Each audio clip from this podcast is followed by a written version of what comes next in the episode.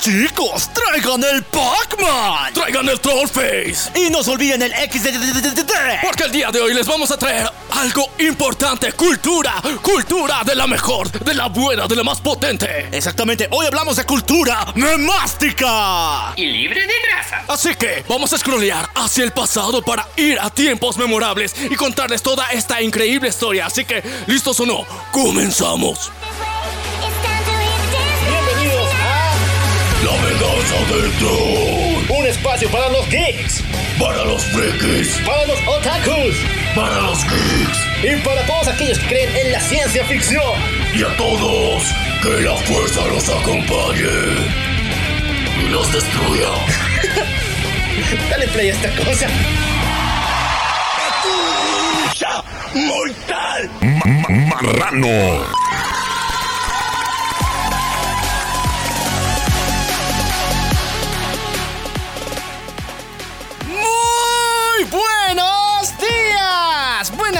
Tardes, buenas noches, buenos viajes trascendentales, buenas fumadas poderosas, buenos topos para ti, también para mí, y buenas waifus para todo el mundo. Yo soy el local. Y yo soy Maniac. La venganza del troll. Hermano, gracias por invitarme a la premier mundial de Thor. ¿De Thor, no?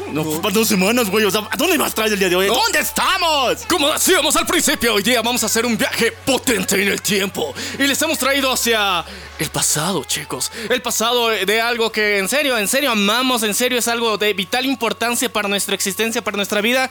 Y la verdad, vamos a intentar recordar cómo era una vida sin esto. Así que vamos a hablar el día de hoy. De memes. Y para eso hemos decidido traer a un invitado muy, muy especial. Que en serio nos encanta el trabajo que realiza y es eh, alguien que eh, en serio sé que va a aportar mucho a esta conversación. Hablamos de nuestro querido amigo Oliver. Hola, ¿cómo están? Hola, ¿cómo estás, Oli? Y por si acaso, que estamos en directo hacia uno de los mejores países de todo el mundo y experto en memes. Hablamos de México. Desde allá se encuentras, ¿verdad, Oli? Exactamente, no vengan, roban gente, secuestran personas, matan muchos, pers- muchos, muchos, mucha gente, pero eh, los tacos están buenos. Como en los memes. Sí, chicos, como en los memes. O sea, los memes son información, chicos. Es información importante. Es información resumida. Es información que nos hace querer tener la razón sobre temas que no sabemos. Sí, esos son los memes. Y el día de hoy vamos a hablar de memes. Así que, honestamente, como siempre se los decimos al inicio de cada charla, no tenemos ni puta idea de hacia dónde va a ir esta conversación. Ni si va a tener, o sea, un Sentido. sentido, un buen final, o- o un mensaje reflexivo, o los va a mandar a la depresión. No sabemos. Y hemos tenido charlas anteriores que teníamos, hemos empezado con toda la buena energía y luego se ha vuelto una cosa bien existencial al final. Entonces, eh, se las ponemos la alerta de que esto probablemente no tenga ni puto sentido para ustedes, pero aún así les vamos a dar lo mejor de nosotros en este momento. Querido Oliver, vamos a empezar contigo.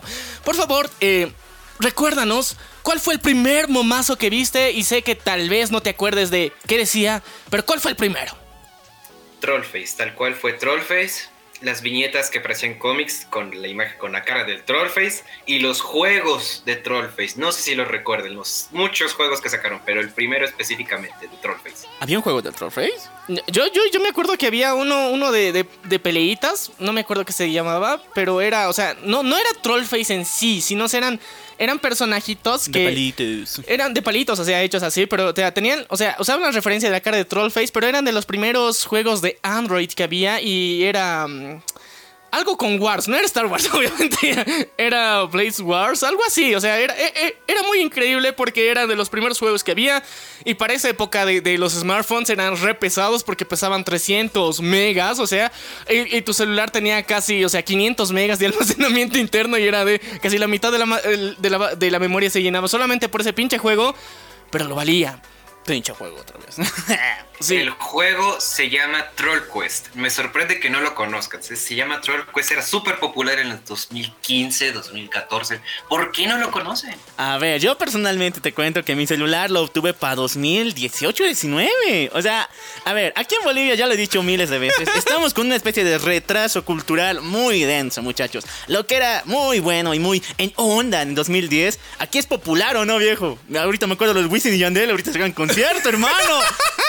Ah, sí, sí, o sea, chicos, eh, lastimosamente, como siempre decimos, eh, pinche tercermundismo de mierda. Eh, por dos. Por dos, por tres, por mil, porque a veces, o sea, nos pasan cosas así. Pero yo me acuerdo, o sea, ah, o sea siendo, siendo más, más, más honestos, digamos, por el 2010, por el 2012 más o menos, eh, o sea, yo en lo personal ya tenía cuenta en Facebook en esa época y...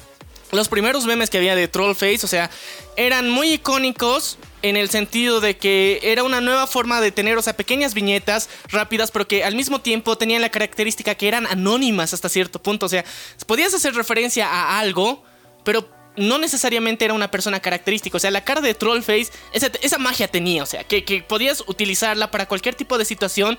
Y podía ser cualquier persona, literal, porque no tenía un rasgo característico específico que pertenezca a una etnia, una raza, ni nada por el estilo. Porque, a ver, sean conscientes, Trollface no ha salido su versión niga. No ha salido, esa cosa no existe. ¿ya? ¿Por qué? Porque, o sea, el Trollface es perfecto en su constitución que, que, que ya tiene. Y si sale en versión niga, ya. Aclaración, ya existe la versión americana, afroamericana. ¿Sí? ¿Really? Existe. Existe. Puta madre esa mierda. La versión. jo- eh, existe la versión San Andrés. La San Andreas, viejo. La de Vice City. La CJ. Ah, no mames. Ah, es la que ah, es la pintada, pero o sea, no, no tal cual, o sea, yo pensaba que iban a hacerla, ah, o sea, yo, yo me he ubicado ya, pero hay la versión, o sea, que, que es café, técnicamente es café, no es niga niga, o sea, eh, pero es café, o sea, te, juro, le han pintado la carita café, o sea, es la troll face, pero pintadita café, o un naranja muy oscuro. Eh. Bueno, ya. Hemos visto que ese de Trollface ha evolucionado. Incluso hoy en día sigue sobreviviendo a pesar de los muchos años que ha existido. Lo estoy viendo en el memazo de. Eh, cuando las cosas se vuelven turbias con Mr. Fantástico. Ah, sí. Ahí también estaba. Sí, sí, sí, el Trollface otra vez, el regreso, el comeback. Eh, pero ya, o sea, luego, según yo, desde, de- desde mis memorias esta vez, eh, los primeros memes que yo he visto eran de Mr. Bean. Esos eran los primeros memes, o sea, eran la cara de Mr. Bean haciendo una La expresión. cara de pícaro. Sí, sí, la cara de pícaro. Es, es- Ah, ya me exactamente. acordé, ya me ese era uno de los primeros memes porque ahí se empezó a utilizar, digamos, eh, ese texto que ahora es conocido como meme font, que no me acuerdo qué, cuál era el, el original, el tipo de fuente que era. Pero, o sea, era la, la cara de Mr. Bean con la cara de pícaro y esos eran los primeros, eh, eh, los primeros memes que he visto. Y me acuerdo algo muy importante, o sea, eh, los, los recuerdos más importantes que tengo con los memes es que al principio me emputaba un chingo que alguien haya copiado, descargado la imagen, el meme que me ha costado encontrar, lo haya publicado, lo haya descargado y lo haya vuelto a republicar como suyo. Me emputaba de una forma estroboscópica, ya. Porque, o sea, así había una. estratosférica, no estroboscópica, ya. Estratosférica, porque. eh, Por algo existían las marcas de agua, por Dios. Por algo existen las marcas de agua. Para, que te- para evitar eso. Y yo no aprendo la lección. ya, o sea, sí y no, porque o sea, era, eran épocas muy tempranas de internet donde la mayor parte de las personas no sabían manejar Photoshop. Entonces, o sea, lo, máximo que en esa época sabía manejar era Paint. Y en Paint me daba flojera, o sea, importar una imagen para ponerle marca de agua y después sacarle. Entonces, e- era bien estresante esa, esa situación en ese momento. Pero después yo creo que muchos se han dado cuenta que la cultura de memes no significa que haya un sentido de pertenencia de algo. O sea, puedes hacer cualquier meme. Y alguna vez me ha pasado que algún meme random que he hecho, o sea, eh, que he subido a algún grupo, que, que en páginas que tenía hace tiempo, entonces se han hecho realmente virales de una forma muy épica. Pero no hay reconocimiento tal cual de que, oye, bro, tú eres el que ha hecho ese meme. ¡Wow, qué cabrón eres! No, o sea, es, es un aporte de alguna forma bien desinteresado que haces a la comunidad de internet cuando logras hacer algo así. O sea, yo, yo he visto pocas personas que busquen decir, o sea, yo, yo, bro, yo soy el meme. O sea, solamente le ha pasado a ese señor que, que- tiene una cara de amargado en las fotos de, de stock que hay. eh, que no me acuerdo qué se llama ese señor, que es muy agradable sujeto, pero eh, en la foto parece que todo el tiempo le disgusta todo. Entonces, no sé, o sea, yo en lo personal siento que las cosas de internet no necesariamente son de alguien. ¿Qué opinas, Oliver? Ah, son derechos de autor, porque últimamente en los, últimos en los últimos días cualquier persona se puede robar una imagen y hacerla pasar por suya. Pero detrás, en México, iban a prohibir los memes. ¡No, ni! Esto tal cual. En México iban a prohibir los memes porque, en primera, había muchos aspectos. Número uno, se burlaban de los políticos y los políticos ya no aguantaban vara. Y se estaban quejando de que, pues, se están burlando de nosotros, no está chido que se burle alguien de la gente. y, pues. Por eso los iban a prohibir. Número dos, en México sacan impuestos de básicamente todo lo que se, todo lo que exista le sacan impuesto. Y le iban a sacar impuestos a las imágenes. Le estaban robando dinero a las imágenes porque tenían derechos de autor. Entonces, básicamente teníamos que pagar por los derechos para usar esa imagen. Sonaba tan estúpido esa idea que hizo, hicimos huelga en internet, nos burlamos con memes. Ahora, en lugar de copiar la imagen, la dibujábamos y la usábamos como meme para burlarnos de eso. Y al final no se hizo esa regla. Al final no, no, no declararon nada y, y solo fue como anécdota histórica de cuando querían probarlo. Querían prohibir los memes e hicimos memes de los memes que estaban prohibidos. Eso se llama estrategia. Eh, eh, Son eh. hacks vergas. ¡Viva Latinoamérica Unida! Es más, es más, es más. No fue únicamente México. Muchas partes de Latinoamérica se unieron. Fue como Avengers Endgame para evitar que prohibieran los memes en México. E- e- ese mame no me lo enteré, pero qué bueno. Gracias, Latinoamérica. Gracias, muchachos. Salvamos los memes mexicanos. Sí, ¿Cómo alegría. se van a enterar si tienen 10 años de retraso? Por algo se quedaron sin mar, se quedaron. Uh, no. llegaron tarde a la repartición de mar. Espera, Eh, de no, hecho, no, no, eso, no. Tiene, eso tiene coherencia histórica. Neta, con ¿cuánto? Una semana de. No, una se- eh, eh, a ver, eh, para, para los que no sepan cultura la- Boliviana. bol- boliviana, ya. Perdimos nuestro mar por pendejos. O sea, literal, eh, lo perdimos por pendejos. Llegaron tarde. No, no, Sí. no, ni siquiera llegamos tarde. Llegamos ultra mega archi retrasados porque estábamos de pachanga y no nos queríamos ir. Y las noticias de la guerra llegaron un, dos o tres semanas después de que empezó el conflicto y la invasión en, el litoral boliviano de parte de Chile. Eh, fue, fue, fue lo más épico porque, o sea, técnicamente el presidente decidió no mandar tropas porque era el carnaval. Sí, muchachos, primero el chupe. Viva la cultura chupística ya. Pero, sí, chicos, eh, por eso no tenemos Mario. Queda la verga. Pero bueno, hay, situaciones en donde no- nos unimos como Latinoamérica, nos vale pito las nacionalidades y al final nos unimos para generar este tipo de respaldos tan importantes que hemos hecho a otros países vecinos y parte de esta increíble región que es Latinoamérica y me alegro de que haya pasado y no, no sabía que había pasado y es algo porque nos sentimos orgullosos una vez más. Pero a ver, cambiando de, de- de esta visión de los memes, ¿tú, tú te acuerdas, mi querido local, cómo, cómo fue, digamos, que, que- que descubriste que... El primer momo. O sea, no, no, descubriste una regla importante dentro de la comunidad de internet. Si vas a robar un meme, le tienes que dar like a la publicación original. Esa es una regla de vida, o sea, un... ¿Ustedes hacen eso? Sí. le- le ¿Cómo, tengo- cómo que no, cómo que no se hace? O sea, eh, eh, eh, es Yo, respeto. yo, yo únicamente lo comparto y ya, y, y escribo jajaja, pero no, no, no, no reacciono. Ah, pero compartes del original. Ajá, el original. Ah, Ah, ya, o sea, es- eso es- ya. está bien, o sea, Sale. eso es respeto, pero, pero generalmente, o sea, antes eh, el, chiste era de que cualquier persona lo bajaba la imagen y la volvía a subir y, la compartía como si él mismo lo hubiera hecho. Entonces ahora se han establecido como si reglas no escritas del internet donde dice que tienes que compartir la publicación original y no descargarla y volverla a subir como tuya. Dos, si es que eh, en cualquiera de estas situaciones, si quieres mostrar mayor respeto a la persona y a su creación, entonces reaccionas a la, a la publicación original y la- luego la compartes también. Entonces es como las reglas de ética, eh, ¿cómo sería? Cibernética. Bolivia. no, mentira, No. no. no, sé si en otros países se haga, pero es como una regla no establecida, no, nunca escrita, pero toda la gente supone que es así. Sí, o sea, yo creo que desde el inicio, digamos, había una especie de... Yo creo que, o sea, no, no era yo la única persona que se sentido súper eh, súper emputada de que le roben así en internet. O sea, en ese momento se sentía como un robo. Pero después con el tiempo ya te das cuenta de que, digamos, la- las líneas en internet, cómo funciona la cosa, entonces es muy distinta. Y la comunidad misma, digamos, ha puesto las reglas no escritas de internet. eh, que bueno, de alguna forma es compartir el meme original en sí.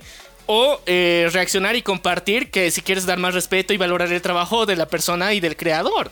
A mí me encantó los comentarios. O sea, yo prácticamente cuando un meme no es muy bueno, los comentarios son los que reaniman esa mamada. ¿Por qué razón? Me acuerdo que había comentarios súper buenos, por ejemplo, de la Legión de Grasa u otros grupos que te lanzaban, cuando hacías un buen meme, más 100 perro. directo al paraíso. Y una novia más, y una cerveza. O sea, es como unas reacciones de apoyo a lo que publicaste. Y lo mismo había negativamente, o sea, te vas para el infierno, te va a romper las piernas, pero todo en memes. Y era súper buenísimo. También me encantó esto de... Ay, ¿cuál era? Igual en los comentarios. La Los- guerra, la guerra de memes. Me encantó lo de la magia. eh, toma tu magia, perro. Ese fue uno de los momentos más épicos de mi fucking vida. ¿Por qué razón? Eh, los chicos que querían que editáramos sus fotos, ya sea de un viaje o de su vida personal, lo ponían en Facebook y decían, chicos, háganos un edit bien genial poniendo los árboles con el solcito ahí. Hagan su magia, chicos. Ah, ¿quieres magia? Pues aquí te vean tu magia. Y los en, los comentarios mataban esa foto una y otra vez y la bulleaban tan feo. Ay, me encantaba tanto. Eh, bueno, es, esa magia no, no, o sea, nunca se ha terminado y bueno, técnicamente este año y parte del año pasado ha sido tendencia el encuerar.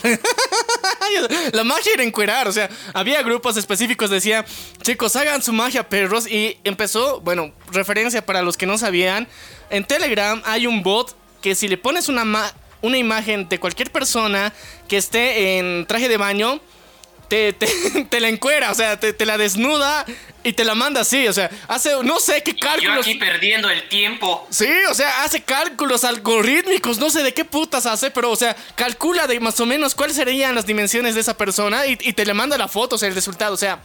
Hay, hay la versión VIP donde tienes, Oye, eso está, pelig Oye, eso está peligroso. ti- tienes cambios ilimitados, pero e- ese era el mame en, en- en- que vi en Facebook, o sea, alguien decía, digamos, subía una foto y era de háganme Photoshop y de repente alguien empezó a decir, eh, empezó a subir encueraciones. Después descubrieron cuál era el origen, que era Telegram, y después ya cualquier foto que subas, que, que de alguna forma quieras un mínimo de retoque, era, te, te encueraban y te exhibían.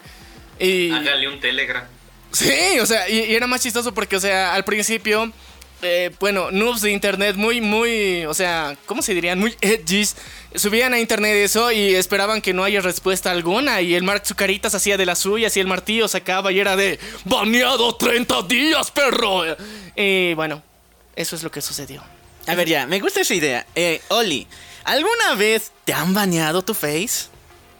Mi primer Facebook lo hice en el 2015 y actualmente sigo con la misma cuenta. ¡Uh, aplausos! ¡Un No. aplauso! Ay, no. Soy de esos que sigue con la misma. Aplausos, sigo con esos que sigue con la misma cuenta que se hizo desde el 2015. Vaya, aplausos Pero- sí, digital. Pero, pero, pero, estoy a un strike de que me la tumbe. Uy, no. De que me la tumbe. Sí. Ya, recordemos cuentas rotas. Mi, mi turno. Muchachos, yo, el loco Al, ha tenido la desgracia de parecer más de tres cuentas en su historia de Facebook. Y la mayoría ha sido por este canal, por este, por este podcast. Porque como ustedes saben, subíamos hace mucho tiempo los capítulos de Ricero, los capítulos de Dan Machi. Y una vez se nos ocurrió al siguiente cabrones que está bien, bien moda. El Sword Art Online. Ya, perro, ahí va.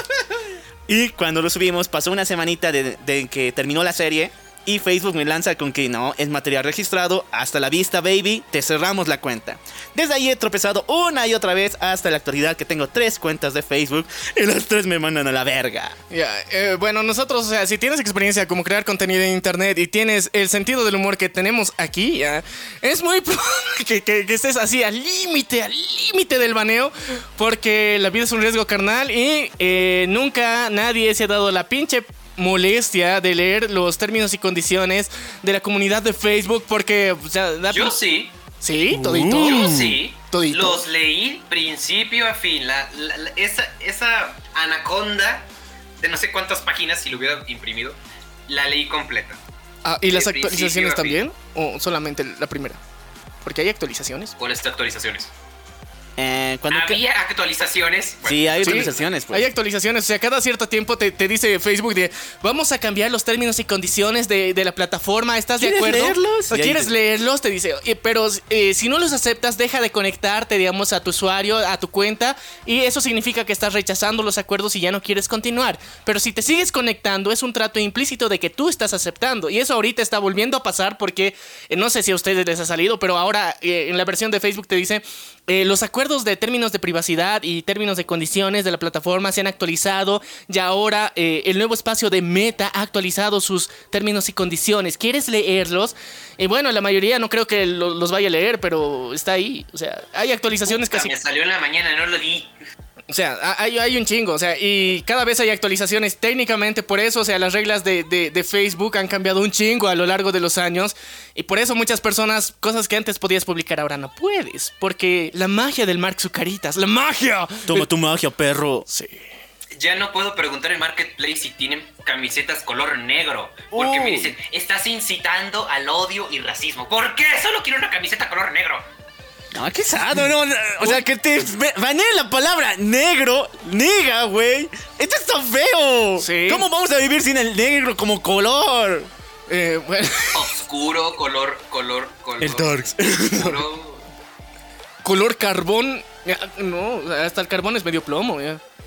Sí, no, color no. guachicolero. Se mamó ya. Sí, sí, o sea, eh, puede, puede ser, yo creo que color grafito, no, el grafito tampoco. Color petróleo. Ahorita Sí. voy a buscar en Marketplace petróleo y vamos a ver. No, bro, te va a salir en otras cosas. aquí te acuerdas que generalmente pasa que van, van a los a las gasolineras y técnicamente sacan ahí y lo venden. Ah, y también supuestamente el petróleo es medicinal, según, no sé, eh, ciertos curanderos, así que te va a salir. Estoy seguro que te va a salir. No, sí te sale. Oye, sí. Sí, sale, muchachos. si te prenden un el- la gasolina te cura y si te prenden un cerillo estás bien prendido. Ah, bro. Daddy Puro Yankee full. sabe de esas cosas. Candela, viejo, candela. Pero, ahora sí, volvi- volviendo al punto, ¿qué, ¿cuál era el términos y condiciones? ¿Qué estamos hablando? Baneos, Sí, baneos, baneos. baneos. ¿Te han cerrado alguna cuenta? O Sí. sea, contanos cuántas te han cerrado, porque tú tienes un historial criminal. A ver, ya, chicos, eh, sea- sea- sean personas conscientes y dense cuenta de algo sumamente y de vital importancia para, para cada uno de ustedes. Es que eh, gracias a la magia de Internet pueden tener dos cuentas o más. Entonces, tienen su perfil normal de ustedes, de, de personas decentes y respetables que, que tienen añadidos a sus tíos, a sus primos, a sus amigos, a su, a- a su familia. Y luego está la otra cuenta, la indecente, donde muestran su verdadera cara hasta cierto punto, ¿ya? Y eh, bueno, yo tengo de, de esas cuentas hasta cierto punto secundarias que ahora ya son fake, entonces tenía varias y muchas, muchas lastimosamente han sido vilmente baneadas por... O sea, yo nunca he publicado nada que sea 100% ilegal, solamente que sí puede ser muy controversial. Pero es que en su momento eh, el mame controversial que había era muy divertido, era muy chistoso o eh, eh, a una situación que puede parecer hasta cierto punto cruel, alguien le ponía una música demasiado graciosa y era inevitable compartir ese meme. Entonces, eh, gracias a eso y a las constantes actualizaciones de los términos de, y condiciones de, de tener una cuenta en Facebook, pues he perdido alrededor de cuatro cuentas. Sí, y técnicamente la única que hasta ahorita realmente mantengo es la que la que es decente. el, resto no, no sé, o sea, yo creo que la mayoría de las personas que han estado así fuertemente en internet han tenido que crearse más de una cuenta porque eh, cuando empezaron los, los baneos o, o las sanciones de Facebook, eh, estabas tan acostumbrado a estar en internet, estabas tan acostumbrado de alguna forma a publicar, a compartir contenido o a hacer ese tipo de cosas, que cuando no lo hacías, de repente te dábamos un cierto grado de ansiedad. Y o sea, eso no es saludable para empezar. Pero más de una persona en algún punto lo ha experimentado. Y extrañamente las sanciones de Facebook sí duelen, perro. O sea, eh, tendría que ser, o sea, es virtual todo, cabrón, pero aún así te duele. ¿Qué putas has hecho, Marcos ¿30 Caritas? días? ¿Qué, qué es eso? ¿30 días? ¿Silenciado? Sí. Y si bien te va. Sí, no, no, no. Yo, yo todavía era peor porque, o sea, eh, tenías prohibido eh, reaccionar, compartir, eh, comentar. Y algunas veces me han prohibido el acceso a la cuenta, o sea, acceso a la cuenta, ni siquiera podías ver, o sea, no podías acceder. Así, así de jodido era. Espera, hermano, ¿No les, 30 pasaba, días. y, no les, y no les pasaba que querían compartir ese meme. Es como de, tengo que compartir ese meme. Tengo la necesidad de que el mundo vea esta imagen, este video. Y no puedo porque estoy baneado. ¿No Sí. les pasaba? Sí. Sí, Sí. a mí me dio Totalmente. Eh, eh, y, y lo que hice en ese momento, mi brillante idea fue: Me voy a Twitter, perras. Y dice. No, ya, te fue mal. A ver, dime la verdad. Twitter es la cloaca de lo peor. O sea, es el, es, es el río, es la laguna de la mierda más asquerosa de la internet. Nunca tu- El spoiler, te fue mal, ¿verdad? Ya, no, No, tanto, no. O sea, no, o sea, me sentí en casa. me sentí en casa, todo tranquilo. Era de, ok, aquí puedo, puedo, puedo publicar tanta mierda que quiera, o sea, como quiera. Puedo lanzar los insultos y las aberraciones siempre y cuando las logre encajar en esta pinche cajita de, de, o sea, de, de ¿Cuántos serán 70 palabras que podías utilizar? No me acuerdo. 140. 140 caracteres, entonces, no, eran 120. ya. 120 cora- caracteres que puedo utilizar dentro de esto, entonces puedo verter todo mi hate, pero resumirlo en esa cantidad de palabras va a ser lo más épico. Entonces, eh, eso era yo creo que el inicio para que muchas personas, porque yo inicialmente, o sea, mi, mi fuente fundamental de memes era Facebook. Pero luego maduras, te bloquean, te banean y dices, ¿dónde puedo ser libre? Y te vas a Twitter y te das cuenta de que el mundo está más mierda de lo que pensabas y luego descubres que existe Reddit. Luego dices, pero qué mierda, esto eh, eh, llegamos a niveles estroboscópicos, est- estratosféricos, estroboscópicos. ¿Qué onda con lo estrobostático? Ya, mi pero primera cuenta fue de Reddit. No, mi primera cuenta fue de Reddit y estuve también en 4chan. Uno, no, los O sea, names. tengo historial, tengo historial amplio de, de, de- de- de- foros, ok. Estuve en Reddit, estuve en Facebook, estuve en 4chan. Estuve todavía cuando estaba eh, la polémica de los cristales de 4chan. Estuve ahí.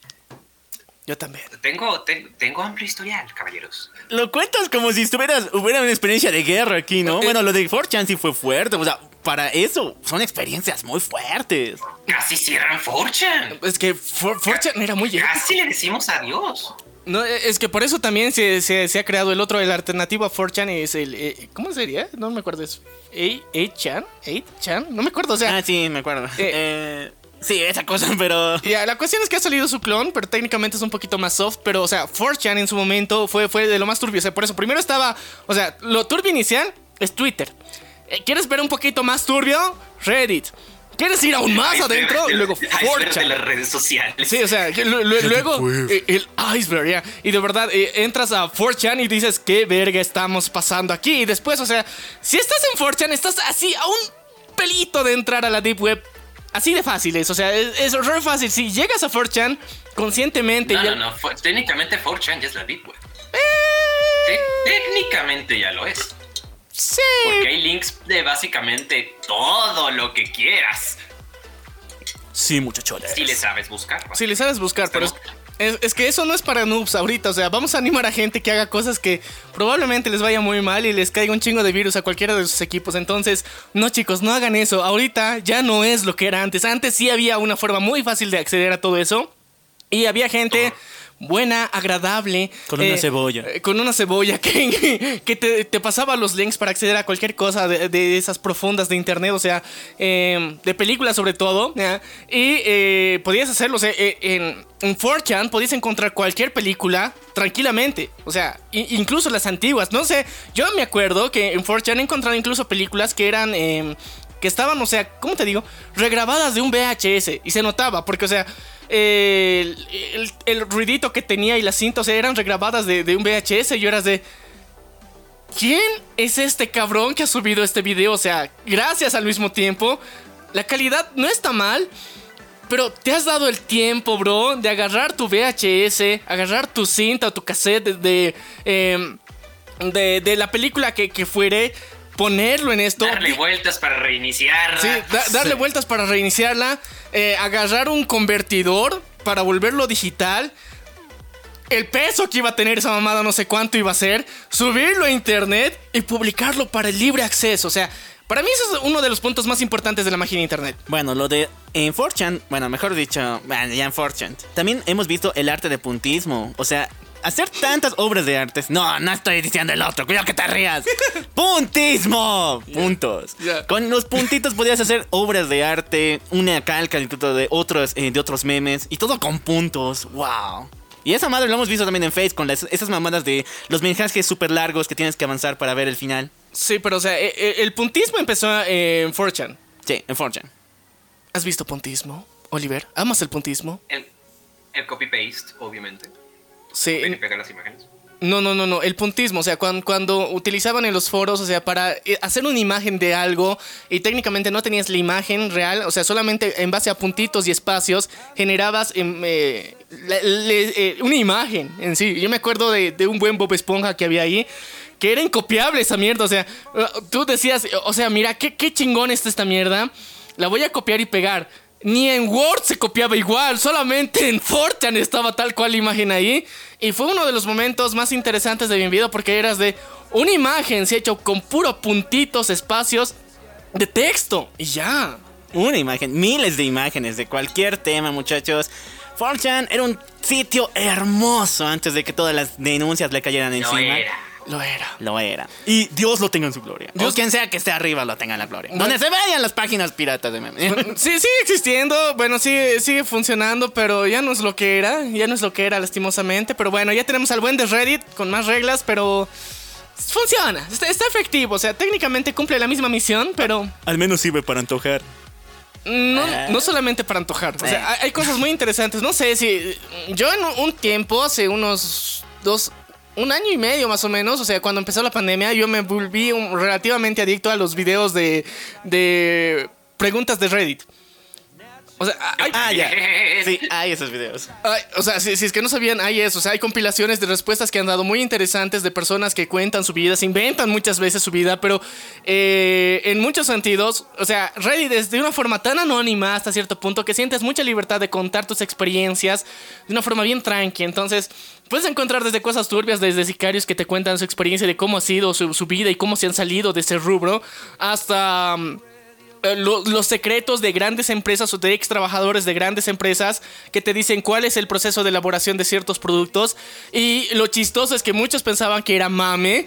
Hasta que después haciendo análisis han comprobado que las cosas que salían en Reddit sí eran ciertas, cabrón. Entonces, eh, tengan a Reddit respeto. O sea, esa mierda ha sobrevivido a muchas cosas y sigue viva y sigue funcionando. Y, y más bien evolucionado y ahora es un lugar de relativamente respeto y antojar también.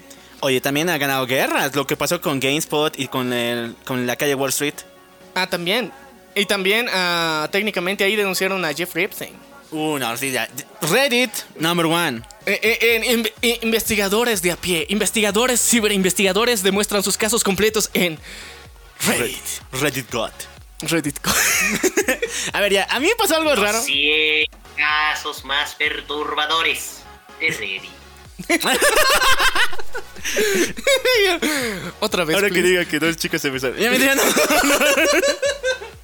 No, no, no, no, no. A ver, a mí me cayó una maldición en lo de mi cuenta de Facebook. ¿Por qué razón? O sea, me cerraron esa madre, pero no me acuerdo que fuera por 30 días. No sé por qué razón, pero fue casi por medio año.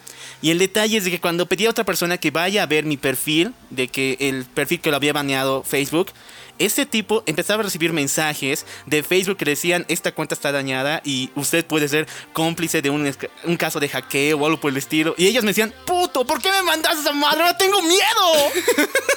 Era una maldición, chicos, no sé qué pasó. Nunca había experimentado que a alguien le pase eso, bro. O sea, no mames, no mames. Imagínate, qué nivel de... ¿Qué cosas hacías, bro? Ya? ¿Qué hacías? Lo hice por la página, lo hice por Viejo cochino. el troll. A- Aquí tengo mi efectito, ¿dónde está? Marrano. Bueno, la, la- la cuestión es que, eh, bueno, superamos todo eso, seguimos existiendo, bendito seas, eh, no sé quién, nosotros o qué putas hemos hecho para sobrevivir todo ese tipo de cosas, pero aún así, los memes han evolucionado con el paso del tiempo, hemos visto muchas nuevas modas, pero eh, recordemos algo, o sea, los memes han empezado a tener temporadas y eso ha sido más interesante, porque antes había recopilación de memes por meses, o sea, eh, eh, digamos, en enero fue este meme y fue el más exitoso de todo el mes. Después febrero, y así había compilaciones de los mejores memes de cada año, digamos, o sea, los más top. Pasa Ay, otro año. cuando hacían eso. Sí. Ya no lo hacen. Sí, es que ya no se puede. O sea, e- es algo muy complicado de hacer eso. Porque antes se podía, porque era de.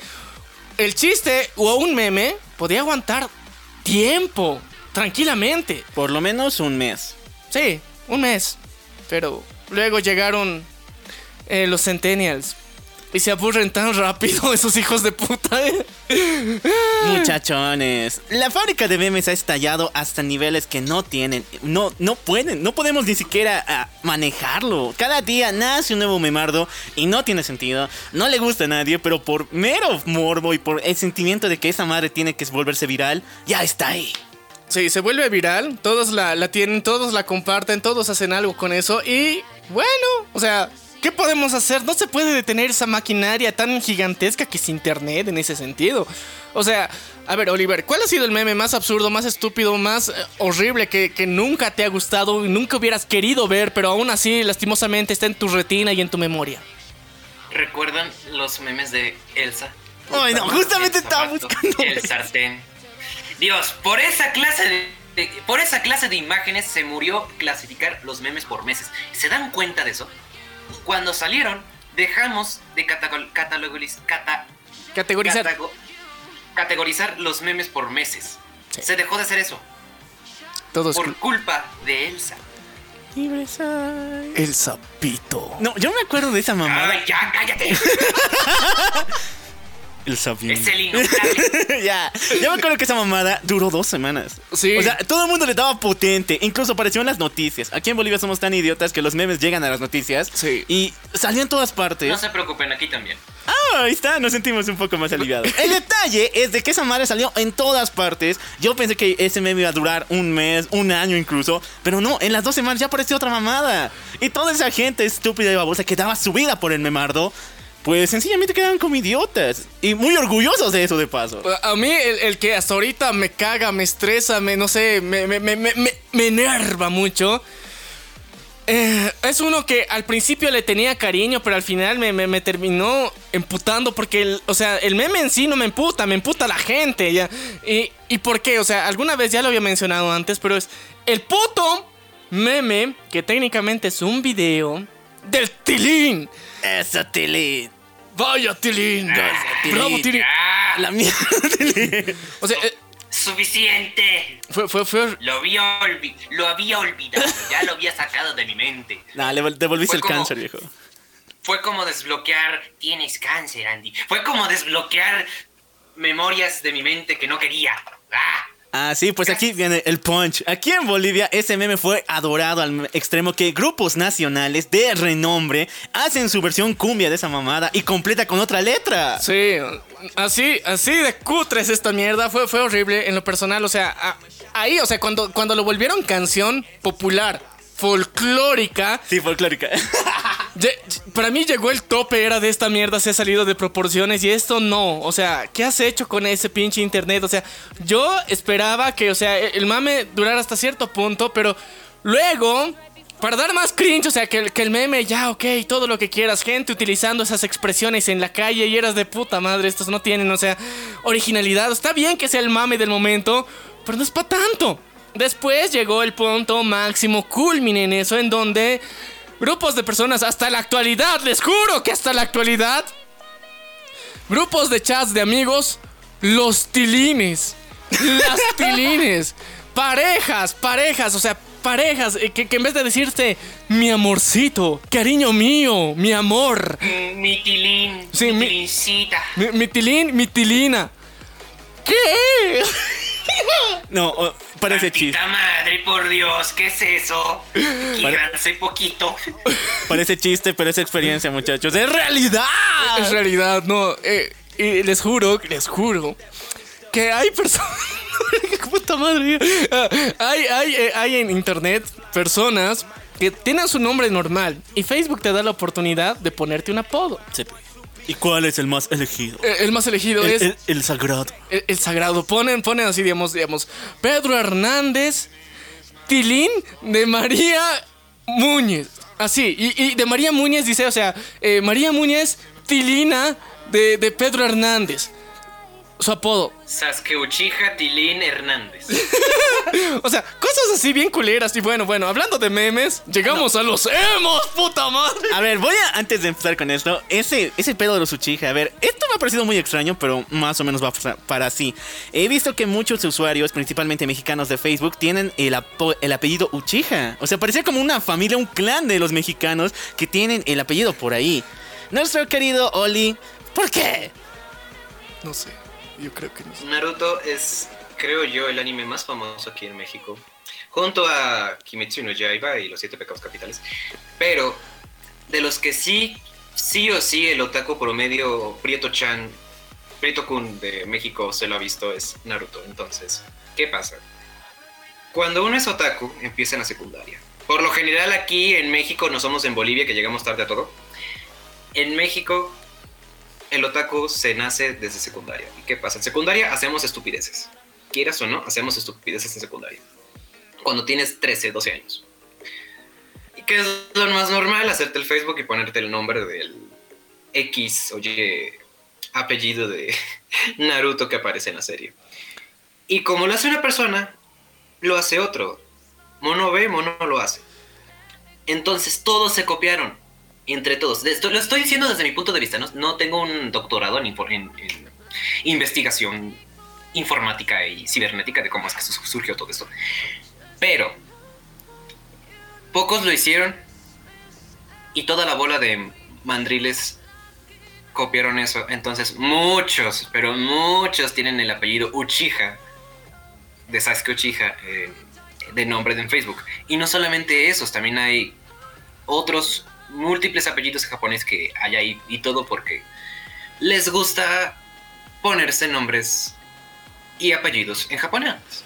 Ya. Por eso. No, todos son gordos frikis de Ya. corazón. A ver, a ver, mira, te, te- te voy a dar un ejemplo que, que va a afectar a otra comunidad. Que le va a doler, le va a arder y le va a doler mucho en las entrañas. Son los. No te metas en Corea del Sur.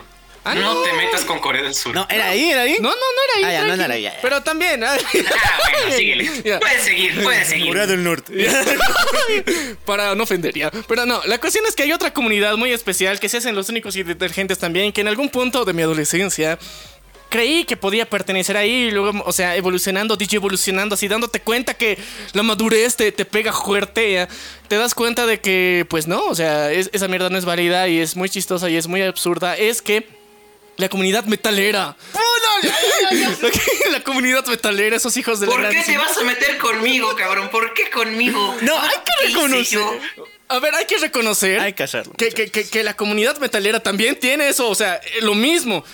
Pones tu nombre y tu apellido de un vocalista, un cantante de la banda favorita que tienes. Generalmente es de Ramstein. No sé sí, por qué ya. putas, por qué. O, o se ponen Morrison, A o ver, sea. Una de dos. Yo sé que hay gente que se, yo sé que se, yo sé que hay gente que se llama Héctor Linderman Hernández, Eh, Federica Cruzpet Sven, no lo sé.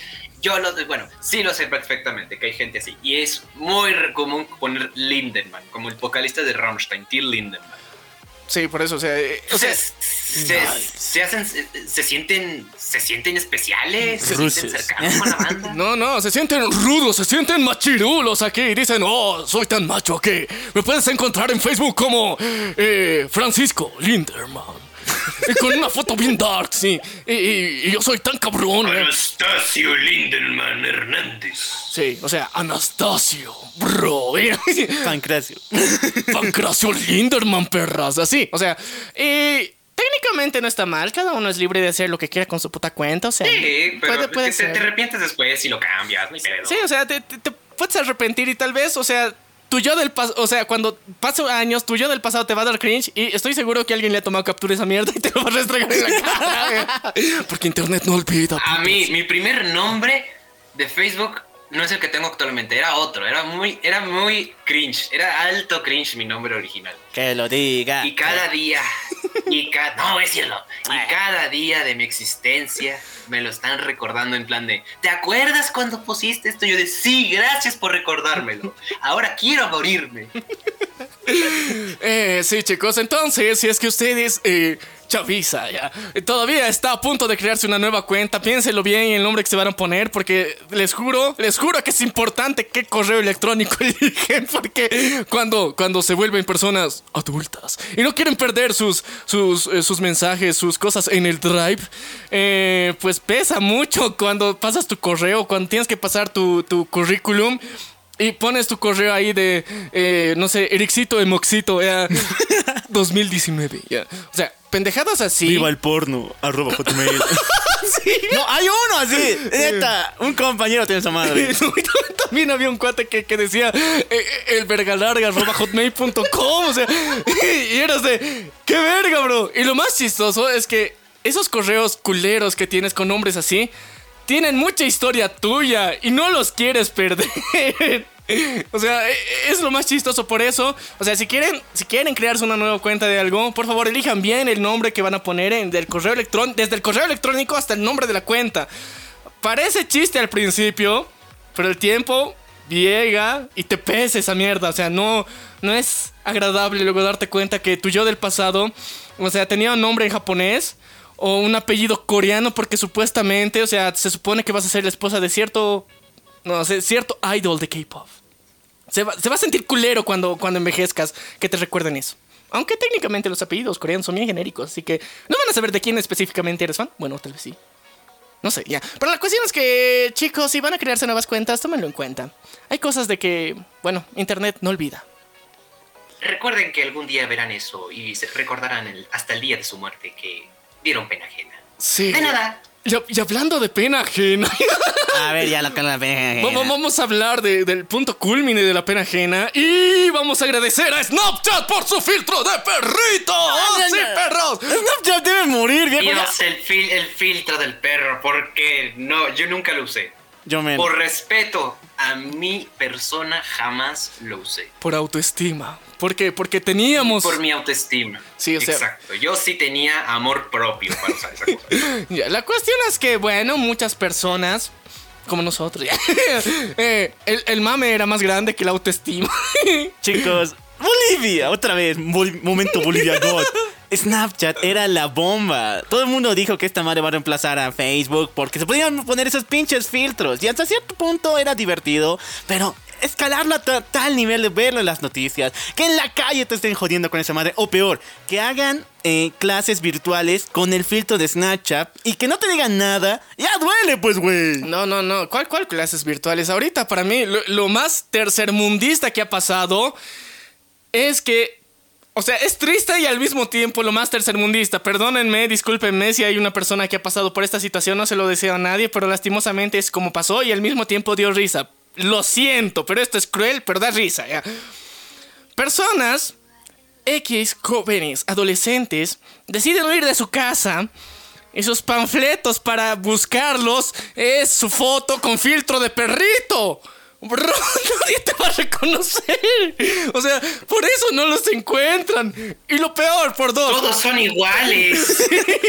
y lo peor por dos ha sido que utilizan la foto con el filtro de perrito cuando una persona muere. O sea, en el, en el- en el velorio, en el entierro está la foto en grande en quien en vida fue y la foto de la persona con el Ay, no, filtro de imagínate que te vele y lo único que tienes es eso, Dios. Sí, No. o sea, eso pasó, bro. O sea, eso pasó más de una vez. O sea, ni siquiera fue una, o sea, varias reiteradas veces. Y hasta en la actualidad hay muchas personas que desde ese momento hasta la actualidad no han actualizado su foto de perfil, siguen siendo con el pinche perrito. Y, y- y no lo han superado. Y muchas veces, de verdad, o sea, es la única foto que sus familiares encuentran que pueden utilizarla, porque el resto de fotos no hay, no existen. Y es triste, pero está Es chistoso. chistoso.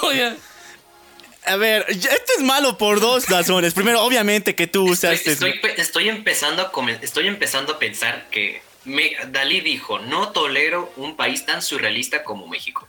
Estoy empezando a creer que Bolivia le está ganando en surrealismo a México. A ver, un poco de filosofía boliviana. Hemos sido llamados por nuestro querido eh, Villa, Villar- Villarroel, Villamil, eh, el país de las maravillas, porque cualquier mamada pasa aquí. Sí. Y a ver, yo les digo, muchachos, primero, es por algo por dos razones. Primero, no has actualizado tu foto. Y segundo, que tus papás no te han sacado otras fotos o qué pedo. Es que ese es el pedo, o sea, ¿crees que... eh, ya, a ver, mira, hay una cultura de selfies que ha salido gracias a los smartphones y ha sido de las cosas más in- ingeniosas, increíbles que todas, eh, que muchas personas han tenido el acceso y privilegio de tener una cámara, cosa que antes era algo, wow, increíble, amazing. Ahora todos lo tienen en su puta mano, ¿ya? Y eso fue genial. Pero con eso también vino una oleada de fotos malas, fotos horribles. ¿Pero por qué? Porque las personas no tenían eh, un concepto de cómo usar, cómo era la estética que querían mostrar. O sea, no tenían experiencia. Y por eso mismo, digamos, en el tercer mundo ha sido la mar- maravilla tener una cámara para poder utilizarla. Y luego, la magia también de Latinoamérica está en que, pues ya tienes una foto buena, se mantiene por siempre esta foto. O sea, es, es la foto, es la foto, es la, la- la foto. O sea, después de mil intentos, es la foto que me veo chido. Y las personas se aferran tanto a esa foto que nunca la cambian. O sea, sí, sabemos que hay personas que lo van a cambiar todo el tiempo, pero hay otras que nunca lo van a hacer. Y no Las es. mujeres, por ejemplo, Eh, las mujeres. No creo, yo creo que son las que más cambian. Por lo general. a ver, dime cuántos hombres cambian de foto de perfil cada semana.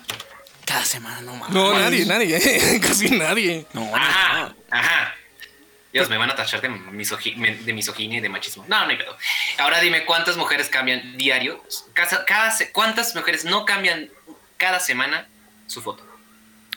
Yo creo que eso es un poquito más pedos eh, de autopercepción. eh, que, que hay. O sea, técnicamente las redes sociales, eh, hace una charla atrás hemos hablado también de que eh, nos han distanciado un poquito de generar, digamos, una apariencia virtual que tenemos. Entonces, una personalidad virtual. Y bueno, creo, o sea, yo creo que o sea, no solamente hombres ni mujeres solamente, o sea, cada uno, digamos, quiere aparentar de cierta forma bajo su estética, bajo su visión de qué es, cómo se representa a sí mismo, y eso técnicamente refleja su foto. Entonces, eh, puede ser que un- un- una chica diga, hoy día me siento bien, hoy día me siento mal, y lo quiero representar en mi foto de perfil. O sea, está en toda la libertad de hacerlo. Pero los hombres, no sé, entramos en un bucle temporal en donde decimos, Mañana lo cambio. Mañana lo cambio. En No, una semana. En una semana, o sea, y lo máximo, y lo más, o sea, lo más extremista y dramático que ha llegado a ser un hombre es poner la foto de Spider-Man sad, triste, Spider-Man negro, ya. Eso es lo más triste que ha hecho un hombre, o sea, eh, en el sentido de su foto de perfil. ¿Sabes que alguien está dolido cuando pones, eh, cuando pones esa foto? Sí. No, hay otra igual. ¿Sabes que alguien está dolido? O sea, O cuando, o cuando quita la foto de perfil y no tiene nada. eso es lo que quería decir. Y esto nos jode peor en WhatsApp, ¿o no, viejo? Sí. A ver, para saber la actitud, la...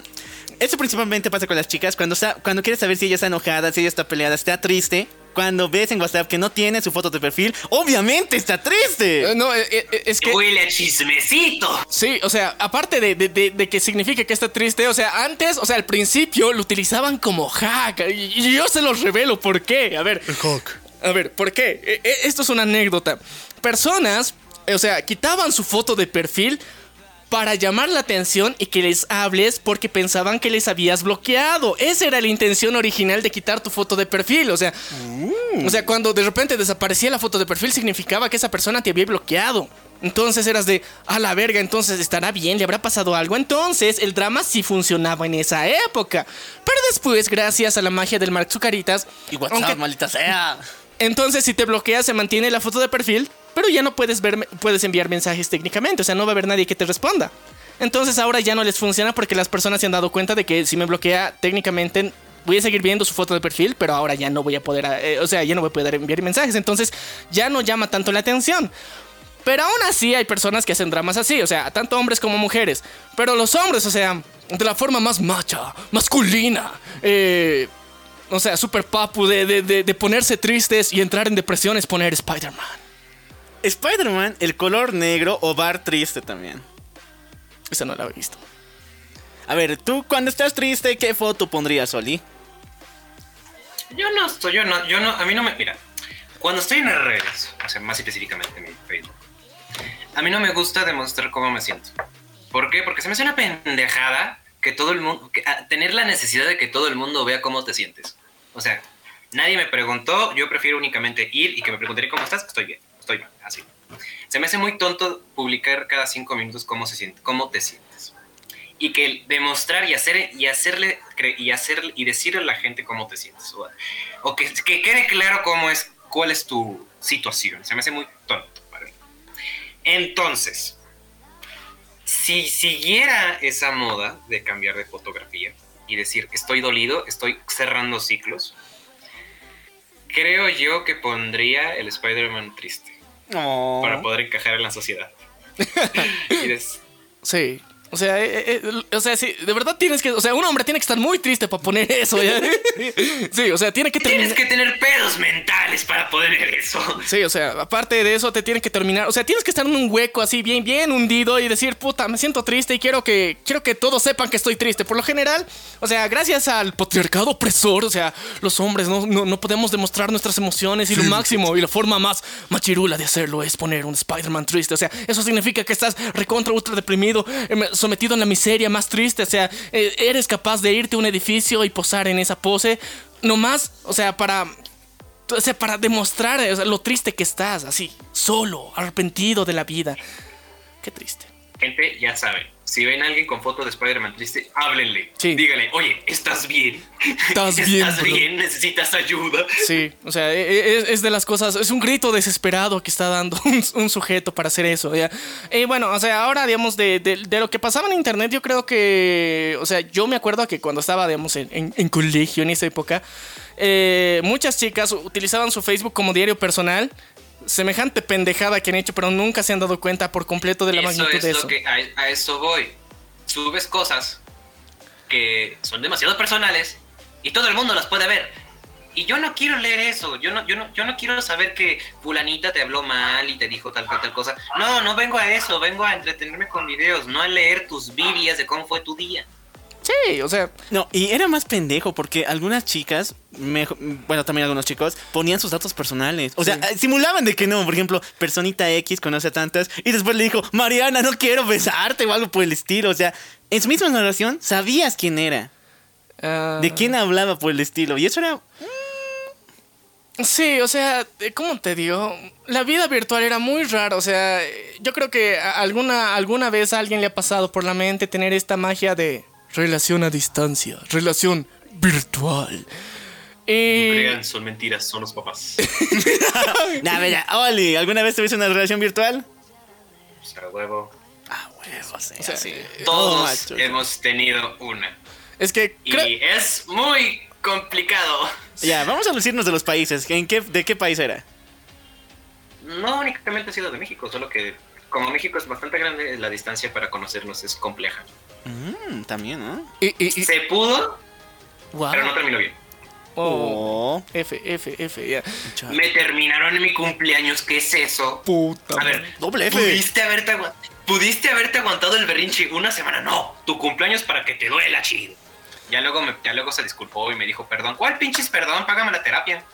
Ah, bueno, gente pendeja, momentos pendejos, o sea, no mames. Exacto. Ya, no, no, Mary. La, la adolescencia, bro, la adolescencia. Es ahora. Ya. Ninos, si has tenido y de qué país. Puta. Le dicen Casanova. Ah, no sé, o sea, online soy todo un galán. Tú sí cruzas fronteras, ¿no? A ver, dinos. No, bro, o sea, de- depende, o sea, porque. depende por qué, ya. Porque ha, ha habido muchas variaciones. O sea, amistades, amistades muy buenas que, que- que tengo con muchas personas de diferentes países, sí. Pero relación, relación tal cual.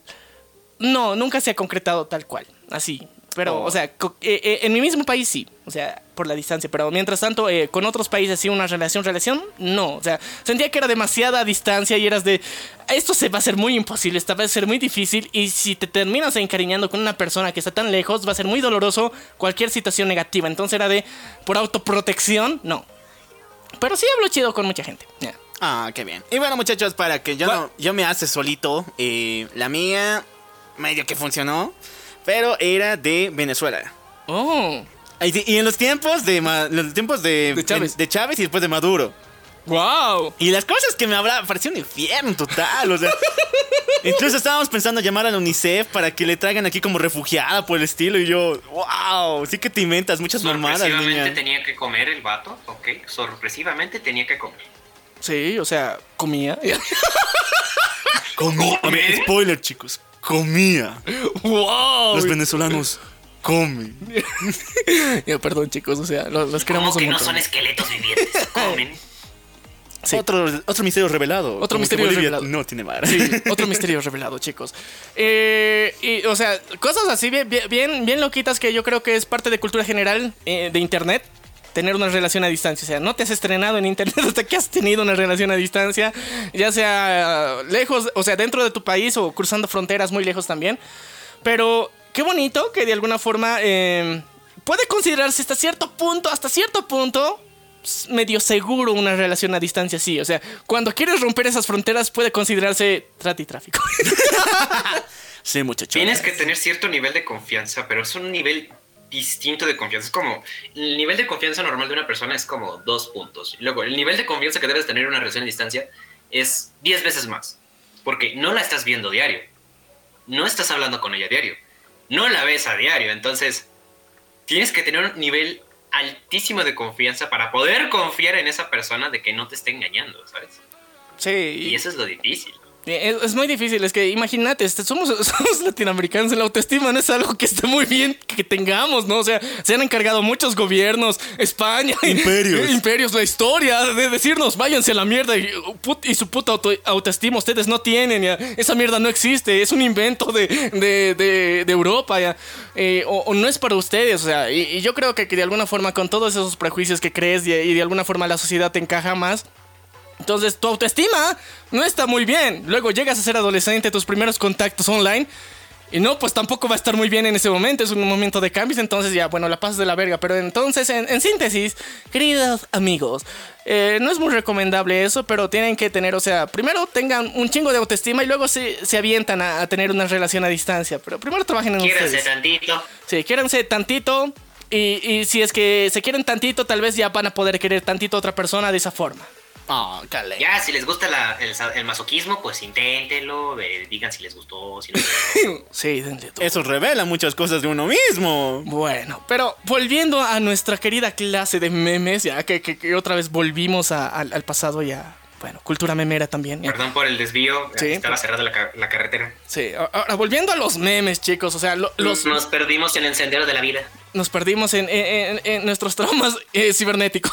Terapia, muchachos. Terapia nomás, los tres. ya, a ver. A ver, a mí me encantó el año pasado el meme de Toreto. O sea, yo sé que lo odias, lo odias con todo tu ser. No lo mencionen, gracias, estoy cansado de eso. Otra persona, pero la familia, viejo, la familia es el power. O sea, a mí me encantó y. Fue el único meme en mi vida de que no quería verlo morir. Y por más que las personas me decían, no nos gusta que publiques esto, vete a la mierda. Yo sencillamente hacía otro meme con alguna historia, con cualquier pedo, incluso con doblajes unos cuantos. Entonces, no quería verlo morir por más. Era mi capricho personal. A ver. A ver, algún meme que tú mismo no te hubiera, no te hubiera gustado que desaparezca. A mí el, el meme que hasta ahorita no dejo que desaparezca, o sea, yo no dejo, porque técnicamente tenemos una página de memes y técnicamente yo no dejo que muera esa mierda, eh, son eh, los créditos de esta película que no me acuerdo qué puta se llamaba, ay, me he olvidado, pero...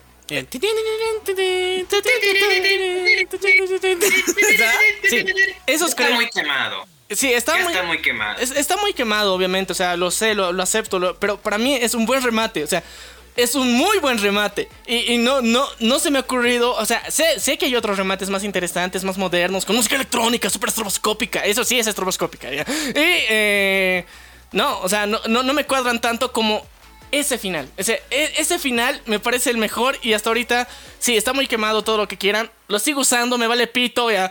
Lo voy a seguir usando, es uno de los mejores memes que, que- que me han parecido a mí en lo personal y no voy a dejar que muera. ¿Tú, Oliver, tienes algún meme así que, que es sagrado, o sea, que lo utilizo, o sea, tanto en los videos que, que haces en TikTok, o sea, hay una referencia, así, el momazo, la frase épica que, tienes, que no dejas que muera, así, que, pero aunque esté quemada? Cualquier chiste de los chicos del barrio o Bob Esponja. O sea, mi humor se basa en Bob Esponja y chicos del barrio. ¿Por qué? Porque tienen de los mejores diálogos en toda la historia del doblaje. Sí, yo tenía que trabajar en el peje. Exacto, tanto número uno como toda la todo el repertorio de chistes que se avienta Patricio. El meñique, esponja, el meñique. Todos esos me los sé de memoria, entonces no quiero que mueran. Sé que son como recursos extra para memes y para videos, pero no quiero que mueran porque me encantan. Los chicos del barrio y Bob Esponja. Yo creo que también dentro de los recursos más constantes que nunca dejamos que muera, especialmente en Latinoamérica, es Los Simpsons. O sea, Ahorita, ahorita a, hablamos de a- eso. a la grande Ahorita- le llamaba Cuca. Ya, ahorita Pero aquí. le puse cuca. Así la grande le puso Cuca. Bolivia tiene una insana, insana obsesión por los Simpsons. ¿Recuerdan el año 2011? Esto salió en todo el mundo. Telemundo vino, nos grabó como, como changos ahí. Hicimos una marcha para pedir la... devo- de los simios! Sí, bueno, más o menos. La devolución de los Simpsons a la programación de Unitel, un canal local. Porque en ese momento pusieron un, reality show bien chafa llamado Calle 7. Y sí, muchachos, marchamos por toda nuestra ciudad, bloqueamos, paramos el transporte, hicimos perder muchos dólares y mucho dinero a nuestro, a nuestro Producto Interno por los Simpsons. Sí, o sea, hicimos una marcha organizada, o sea, bien formada, planificada, o sea, con carteles, cosplay, o sea, todo así gritando por las calles de. Bolivia por primera vez se organizó a nivel nacional. Sí. Bo- Bolivia Moment. ya. Fue, fue muy épico, fue muy Boliviano. chistoso. eh, fue muy, muy raro. eh, En serio, fue muy surrealista, pero pasó. Lo vivimos, todo el mundo lo vio, o sea, fue noticia a nivel mundial y, y bueno, esa marcha funcionó tan bien que hasta ahorita sigue en la programación. Claro, eh, no, en el horario en el que pedimos no está. Lo pusieron eh, en dos horas diferentes, que es a las 9 y a las 12. Pero el detalle es de que recibimos duras críticas de esta mamada. O sea, muchos canales mexicanos, muchos canales de toda Latinoamérica y el mundo entero se nos mofaban de esa madre. Y sí, nosotros lo vimos como, jaja, qué chistoso. Pero dentro de nosotros dice, los Simpson. Y a ver, yo sé que México también está obsesionada con los Simpson, ¿o no? Sí. Y más por un canal que se llama Canal 7, el Azteca 7, donde... Ahora no sé si tengan los derechos porque francamente yo no veo televisión. Pero durante el tiempo que sí consumía televisión, pasaron todas las temporadas de Los Simpson hasta la más actual en ese tiempo. Y no eran de forma normal, hacían maratones de días enteros. O sea, no era un solo día, eran días, semanas enteras de puro Simpson. Entonces, el impacto de Los Simpson en México es muy grande. Hay artistas mexicanos que su trabajo entero se basa en el estilo de la serie. Hay mercancía. eh, Creo que México es de los países que más consume mercancía de Los Simpson. Es un impacto que parece ir surreal que tiene esa serie en el país. No me asustes. No, no, oye, pero, pero es que es cierto hasta cierto punto. O sea, eh, nos damos cuenta que, imagínate, ese canal eh, se la, se la tomó en serio y dijo: Le vamos a copiar al cable, vamos a copiar la Fox, puta madre, y vamos a hacer maratones, perras. Y sí, o sea, nosotros De aquí hecho, ese de hecho, ese canal tenía un convenio con Fox y con Disney, porque después Disney compró Fox. Entonces, tenían los derechos y te- eran amigos esos dos canales. Entonces, tenían los derechos de hacer básicamente lo mismo. Y les copiaron para no tener que pagar el cable. Hicieron lo mismo para que la gente que no tenía la- los recursos pudieran ver esas series. Pudieran ver lo mismo que en Fox. A ver, pero hablando de personas legales, vamos a hablar de lo ilegal. A ver, lo ilegal, me gusta, me A gusta. ver, chicos, en Latinoamérica, yo sé que cada uno en sus países que nos está escuchando tiene su canal de televisión pública abierta favorito, pero que no son los que tienen mejor señal, mejor recepción, mejor calidad de audio ni video, pero son los que mágicamente transmiten todos los estrenos de temporada. Y no digo los estrenos de dos años, un año. Estoy hablando de meses y de días. Sí, o sea, cuando, por ejemplo, en, en las nuevas plataformas, o sea, siempre sale, digamos, una película completa. Al día siguiente la transmiten en televisión abierta públicamente en dichos canales. No vamos a mencionar por no meter en problemas a ciertos canales locales, pero hay varios. Y cada uno depende de, las ciudades, al menos aquí hay. Cada ciudad tiene por lo menos un canal que se sube al tren del mame de todo. Pone desde novelas, dramas coreanos, anime, películas de Hollywood, películas turcas, hindús, todo lo que de alguna forma dé un mínimo de rating, lo pone. Y parece como si tuvieras, o sea, HBO, el canal de cable así completo, porque pasan la película entera, bro. No le ponen corte comercial hasta que termina. Y se los agradecemos en el alma. Les un aplauso para ya saben qué. No puedo decir nombre, pero habla compañeros. Bienvenidos a la tribu. chiste boliviano, chiste Aquí desearía tener algo así porque no tenemos. No hay allá. Aquí la ley es muy dura. Aquí no hay de eso. Aquí la ley es muy dura en cuanto a los derechos de autor. Porque estamos cerquita, estamos pegados de Estados Unidos. ¿Cómo quieres que nos burlemos de ellos si la tenemos abajo, arriba? Entonces, no tenemos eso. No tenemos canales así. Nosotros nos tenemos que esperar un. A ver, en los canales de paga, en la película de estreno se tarda 3, 4 años. Cuando es de paga, bueno, cuando es el, esto pasa cuando es el canal público. Cuando es de paga te tardas año y medio, dos en que te pasen la película del cine. Pero no me ha tocado, como ustedes dicen, un canal que a los dos días ya tienen la película que pusieron en el cine. No me ha pasado. Hay una No ha experiencia pasado aquí en México. muy ha guapa, pasado aquí en muy México. fuerte aquí en Bolivia, en la cual en un solo día se estrenó Avengers Infinity War, Avengers Endgame, y eso que justamente después de casi dos semanas después de su estreno. Sí, es que mira, eh, lo, lo- lo más curioso es que, o sea, no. O sea, obviamente la película original no existe, o sea, no, no hay en formato, o sea, Full HD, 4K para... Ni siquiera el Blu-ray ha salido. La versión pirata. La versión pirata... Grabada de cel. Grabada de cine, esa sale en la televisión pública, o sea, esa, o sea, así, así de, de raro llega a ser.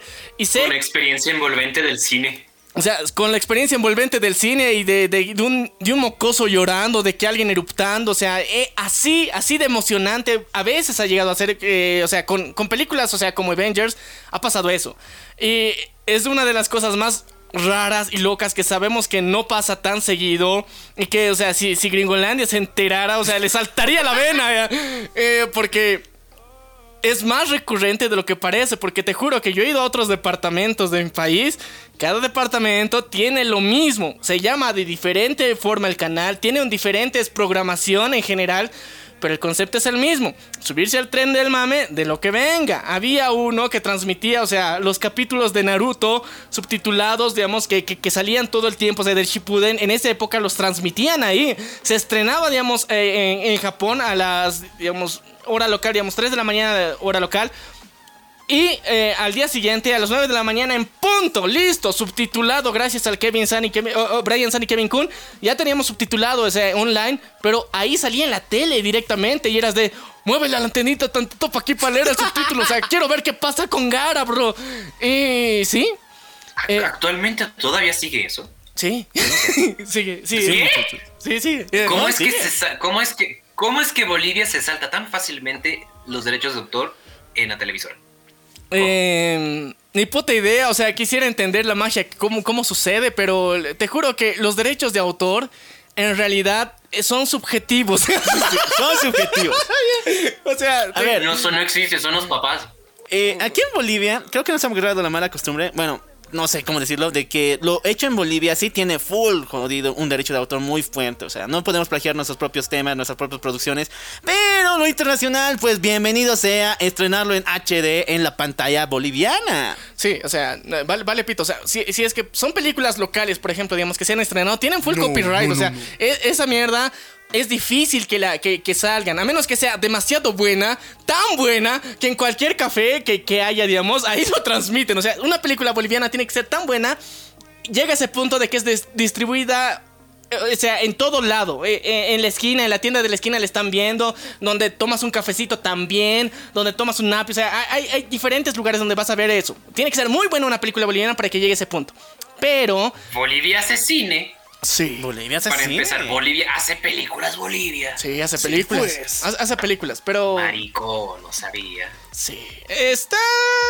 Oye, y tenemos una charla de cine boliviano. tenemos Ah, una dale, cha- dale, dale. Es que escúchame. Sí, pues, eh, sí, chicos, si quieren conocer un poquito de qué onda con el cine boliviano, tenemos una charla que hemos tenido con nuestro querido amigo Salvador, Salvador. eh, de- del canal de Gaviota Sideral, eh, donde hemos charlado un poquito de cómo más o menos son los estereotipos y, bueno, nuestros recursos más utilizados en las películas bolivianas.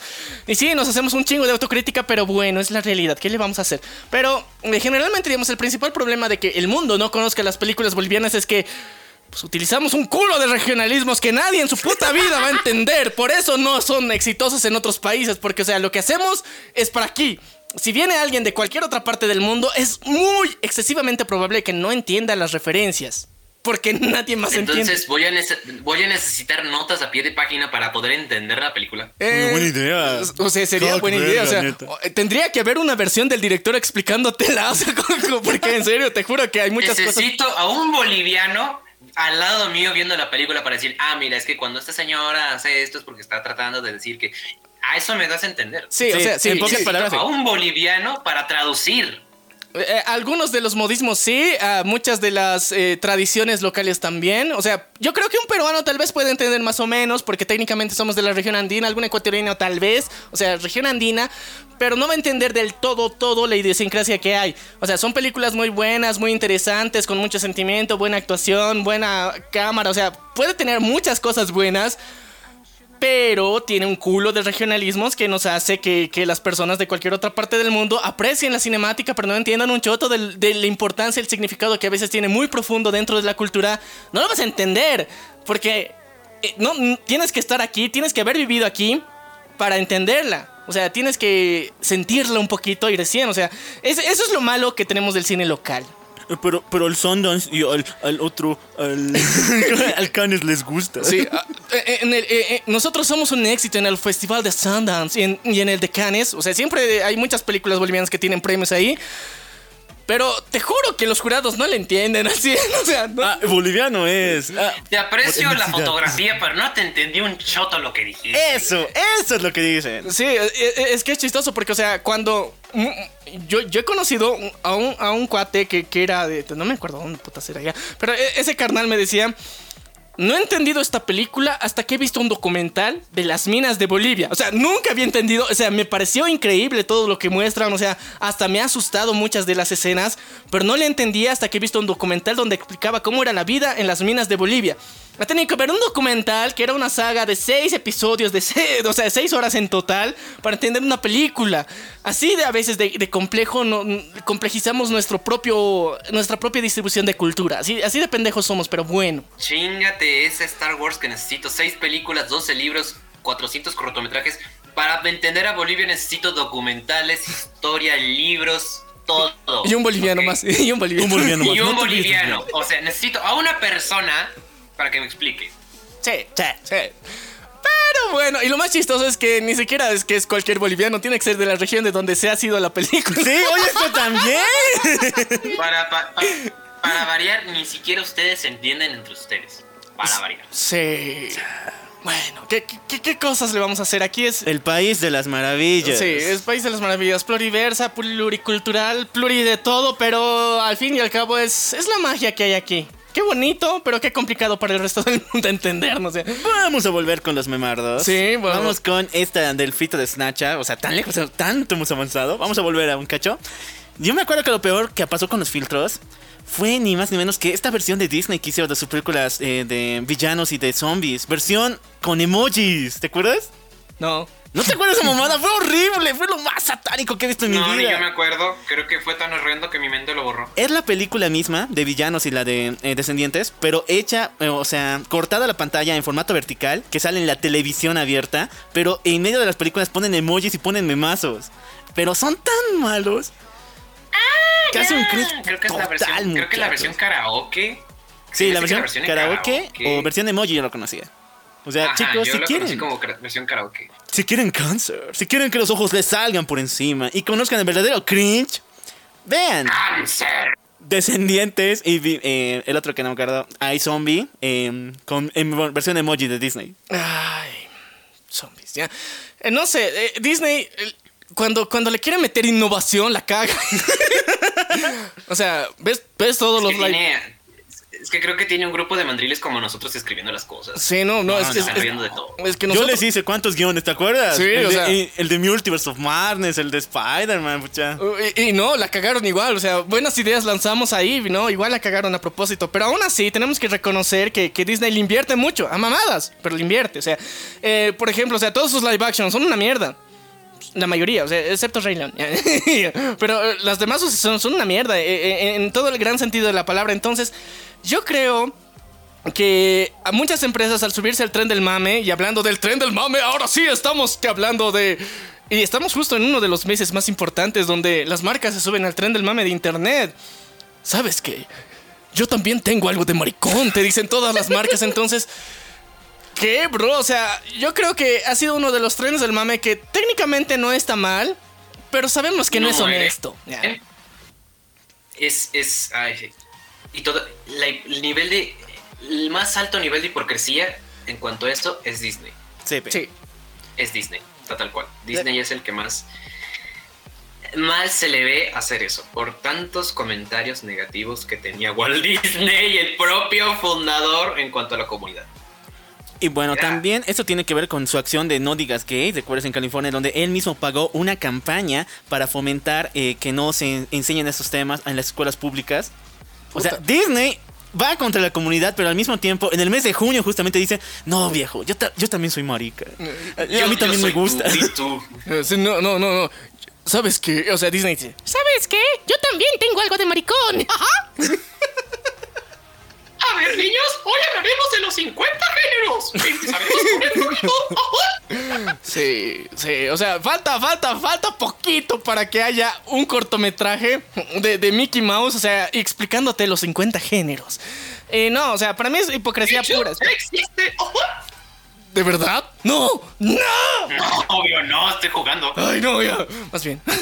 no, pero, pero, o sea, ¿qué, qué, densa, qué, qué densa mierda? O sea, yo- es que yo creo que Disney es capaz de hacer esa mierda. O sea, yo creo que ahorita le están apretando tanto las bolas para ser inclusivo y tanto de alguna forma está forzándose a sí mismo a ser inclusivo que es capaz de hacer cualquiera de estas pendejadas y técnicamente va a ser en vez de positivo negativo va a ser ultra contraproducente porque sabemos que o sea los gringos eh, y especialmente Disney toda su empresa se basa en la familia y la familia según Walt Disney y según o sea toda la construcción de su empresa siempre ha sido digamos eh, cómo se diría heteronormativa Heteronormatividad.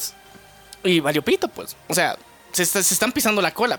Pero ese es el tren del mame de Se internet. están, se están escupiendo a sí mismos. Sí. O sea, escupieron hacia arriba y ¡blah! para abajo. Sí, por pendejos, ya. Pero, o sea, este es un mal ejemplo de subirse al tren del mame. O sea, hay, hay empresas que siempre, o sea, desde el inicio se, se sabe que tienen un apoyo real, digamos, a la comunidad. Desde el inicio, desde su fundación, incluso por sus propios fundadores. Pero luego hay otras que se han subido al tren del mame y bueno, pues no les creemos. Aún así lo van a seguir haciendo, aún así van a querer cambiar sus valores y todo lo que quieras, pero no te creemos, chabón. Entonces estás de la mierda. Pero esa idea de subirse al tren del mame nos llega a uno de los momentos más icónicos y épicos de la historia. Porque a ver, dime, dime. El máximo tren del mame que me acuerdo hasta la fecha y que ha sido uno de los que ha cambiado la historia de internet es el Gundam Style. No, esto ya me la tienes que explicar, güey. No. Sí. Oh, mamá, mamá. Dime, ¿qué pasó? O sea, no- yo no te entendí. A ver, el Gundam Style de Sai, de este querido surcoreano, o sea, yo, para empezar, lo respeto al chabón. Respeto su música y lo respeto como persona. Lo que no respeto es al resto de Latinoamérica Unida que ha hecho el mame más horrible de la vida, porque... Ah, Todas las escuelas bailaban esa cosa. sí. No solamente... Todas. Las Todas. escuelas. Yo he visto, aquí ha pasado algo bien feo, ya. Bueno, no podemos decir, ya, sí, sí, ha sido horrible, ha sido feo, ha sido grotesco, ha sido algo que nunca hubiera querido ver, pero pasó. Hubo un challenge que llamaron ciertas televisoras, más de una, obviamente, muchas se unieron a hacer el tren del mame. Pero una de las más grandes decidió hacerlo en una de las plazas eh, de, de nuestra ciudad que es bastante amplia. Convocaron a todos los que se quieran unir. Y hay una parte de la policía llamada el Gasip que fue cordialmente invitada. Y fue lo más grotesco de la vida ver a policías relativamente obesos intentando bailar algo que ni ellos entendían. Fue horrible. Les juro que no quiero que vuelva a pasar algo así. Fue horrible. Dio un cringe, dio una pena ajena. Bro, eres servidor público. No tienes que entrarle al tren del mame nada más porque es el tren del mame. No. Para mí fue uno de los momentos más... eh, que, que- que la autoestima local se fue a la mierda por subirse al tren del mame. Nunca he entendido por qué tan impactante ha sido esa canción. O sea, sí, es pegajosa, sí es bailable. Pero ¿por qué demigrarse tanto? Y después hicieron el de Happy, ¿te acuerdas? Por eso, por eso Latinoamérica no habla de Bolivia. Sí, Por eso. por eso, muchachos. Oye, tú. Fue, fue, fue Por horrible. Cada pinches vez que hablas, me da miedo, me da miedo. A ver, a ver, Oli, ¿te acuerdas de algún mame potente que en México o en el mundo entero tú hayas vivido que se ha apoderado de todo y que cambió la historia? A ver, fue de los primeros mames que yo recuerdo en mi vida. Había una serie que se llamaba Atrévete a soñar, que era el remake de otra serie que desconozco cuál es el origen. Era una novela juvenil, la pasaban en Televisa. ¿Alguien aquí conoce Televisa? Sí, obviamente. Sí, aquí tenemos a su hijo Ok, Lázaro. claro. Ajá, ajá, ok. Por esa serie, todas las escuelas, primaria, secundaria, bachiller, tenían el soundtrack de la serie. Pero no, no era cualquier soundtrack, eran canciones repetitivas que no puedes olvidar porque para variar la canción es muy pegadiza.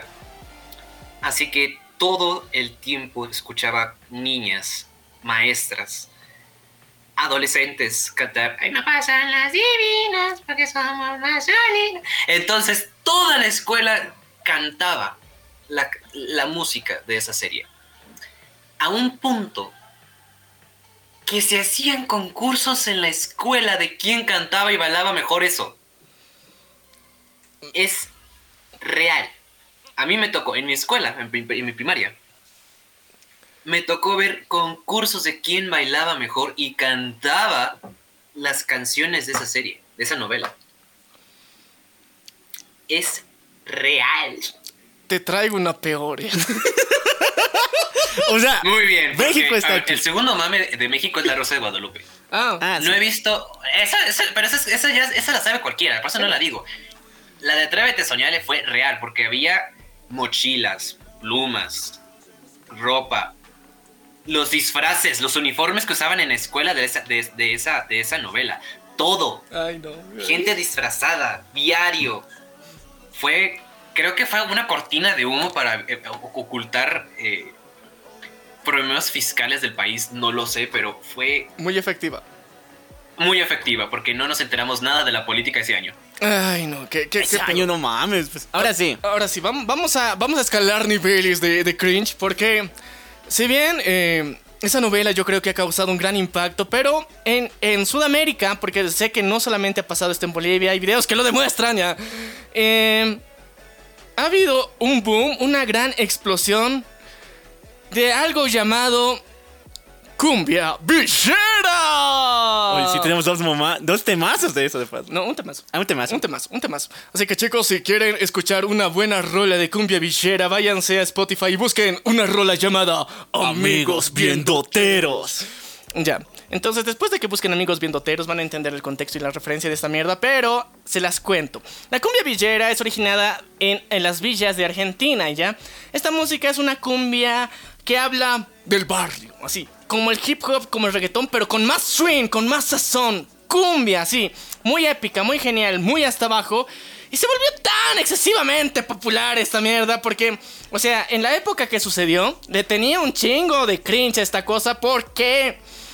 Porque así como tú, querido Oliver, nos comentabas de que hubo, o sea, concursos de baile, incluso de que las personas querían imitar a, esta novela, hubo concursos de baile de los guachiturros en colegios enteros, hacían... Los guachiturros, güey. Y no, sí, me acuerdo había algo de esas peor. madres. Las culisueltas. ¡Ah, Ay, no, No, era horrible. Grupos de chicos de 12, 11 añitos se unían, se ponían horribles mamadas en la cara y después hacían las rutinas de los guachiturros y hacían competencia por ver cuál de los dos daba peor pena al público. Y, y- y era la moda, eras cool si hacías eso. Y luego también lo de las culisueltas, ya. Hasta cierto punto ya llegaba el tren del mame ahí.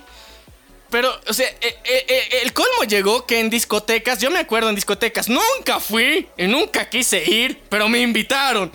Había fiestas donde era un, ¿cómo te digo? El tributo oficial a los guachiturros. y era de... El club oficial de los guachiturros con certificado. No, no, el, el tributo, oficial, o sea, local. Así. y era supuestamente un grupo de baile y era un, ¿cómo te digo? Un, torneo de baile en una discoteca bien random, bien X, bien subterránea, eh, donde se iba a hacer. Y pasó más de una vez. Hubo finales, semifinales. Fue un gran evento para ellos. O sea, fue muy underground hasta cierto punto, pero se hizo. Esa mierda se hizo. Y fue durante un buen tiempo. Y en su momento, en serio, te juro que era bien estresante ver la cantidad de gente que tenía los peinados chetos y que no entendía qué era eso. O sea, no entendían el contexto de, de- de lo que traía Argentina con todo eso, con toda esa cultura. Entonces, fue muy épico. Eh, ahorita lo veo así con nostalgia de qué épico, pero no, miércoles no quiero que vuelva. No, yo estaba volviendo, estaba volviendo. sí. Le tengo nostalgia, pero que se quede ahí, que no vuelva. Sí, que, que se quede ahí, que no vuelva y, y- y escuchen amigos viendoteros, nomás para, para subirse al tren del mame. Ah, Ok, a ver, qué mame. A ver, esto no es un mal mame, o sea, esto me está agradando, que es que las empresas, las, las productoras, están volviendo canon los memes. Sí, ¿Te sí, acuerdas sí, del sí, calama- el suicidio de Calamardo? Lo el, mayor ejemplo es Spider-Man. Está igual lo de Spider-Man cuando se apuntan los tres. Es Shaggy Ultra Instinto, güey. El Shaggy Ultra Instinto es, el, es otro de ellos, pero creo que el primero fue Spider-Man. Sí, el primero fue Cuando el se- cuando se apuntaron, ¿verdad? No, no, no, el primero fue el, eh, el de Calamardo. O sea, el suicidio de Calamardo, Eh, el suicidio Ese- de Calamardo. ese fue de la creepypasta. Sí. Fue el primero. e- ese fue No duró mucho porque no duró mucho porque el propio canal lo censuró. Sí, eso Porque se también. dieron cuenta que se pasaron de lanza. eh, No, pero volver canon los memes, o sea, está muy, pero muy genial en el sentido. No sé cómo Tiene, explicarlo. tiene, tiene que ser tan grande ese meme para que una empresa se pueda fijar y decir, ok, queremos darles el gusto a la gente, vamos a hacerlo realidad. Pero tiene que ser muy grande, tiene que tener un impacto bastante amplio para que se pueda hacer real. Bueno, yo creo que, eh, o sea, este paso, que como, como vamos manejando los memes durante los últimos años, yo creo que poco a poco vamos a lograr hacer eso más seguido de lo que pensábamos, a un punto en de que, no, bro, ya no lo hagas, esa mierda ya no la quiero. O sea, ahorita es un sueño. Pero, ¿sabes que cuando las empresas se suben al tren del mame, llegan a un punto en donde te hastían? Te emputan. Y luego dices, eso no lo pedí. ¿Por qué lo hiciste, Canon, cabrón? Espero que no llegue. Diosito del internet nos escucha y que eso no pase. Pero siento que estamos cerca de eso, porque, o sea, ya. Si Disney se ha subido al tren del mame, falta poquito para que el resto de, los demás haga lo mismo. Y hablando de, cosas chidas que han pasado en el universo de internet, yo creo que eh, las modas de las canciones de internet ha sido una de las cosas más interesantes. O sea, canciones que han sido memes, o sea, también gracias a TikTok y todo lo que quieran. Pero para mí, eh, eh, el punto culmine y más importante de esto que realmente salvó al mundo, puedo decir que salvó al mundo de una cosa muy importante, es la cancioncita electrónica que suena en el fondo del meme del ataúd. Eso dio esperanza.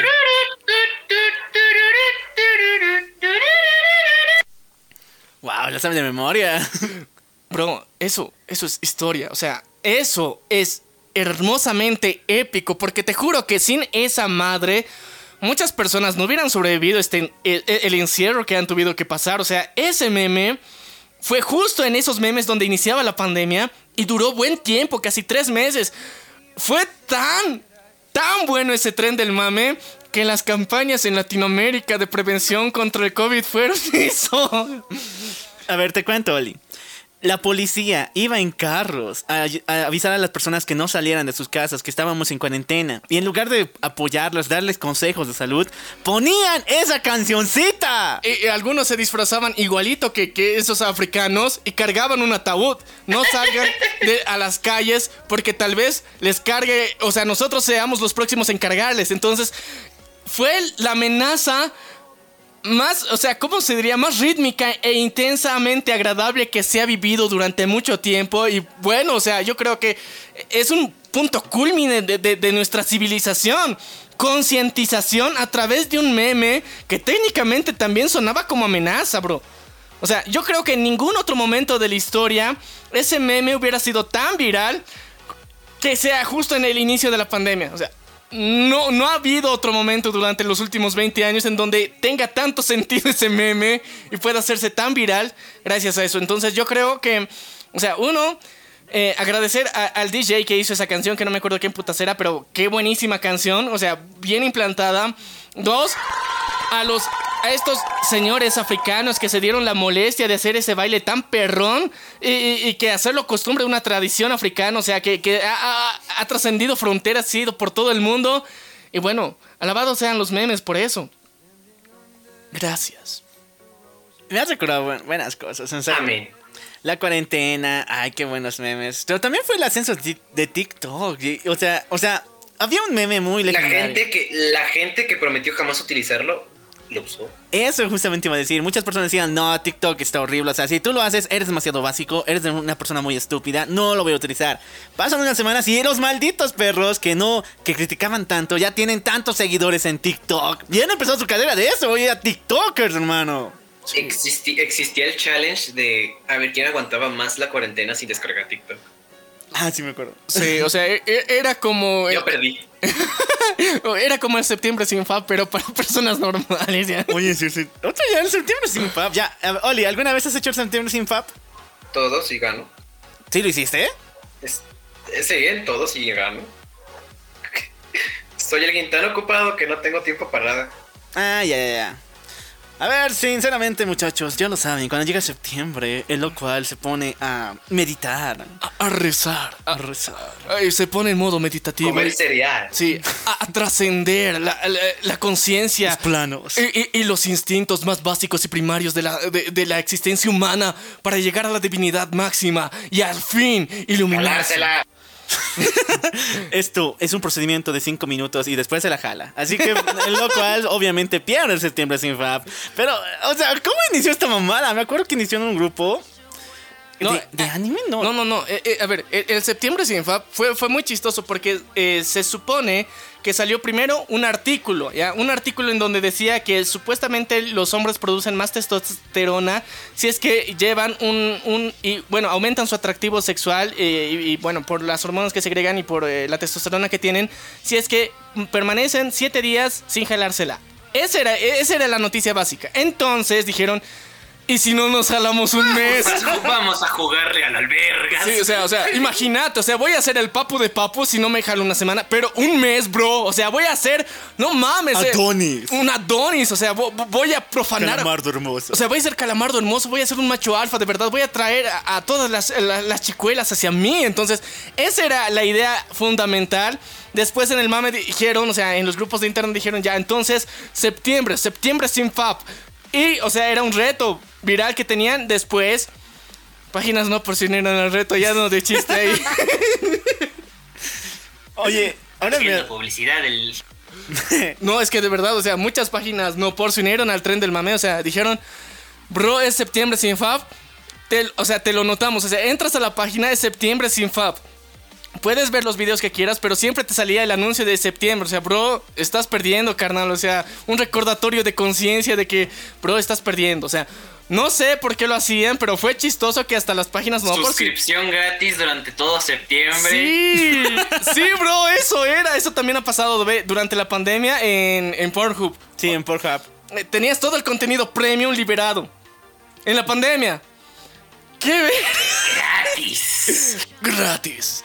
Eh, fue, fue lo más raro de la vida, pero en serio, eh, el tren del mame trasciende cosas, o sea, hace cosas que hace que cambie el mundo.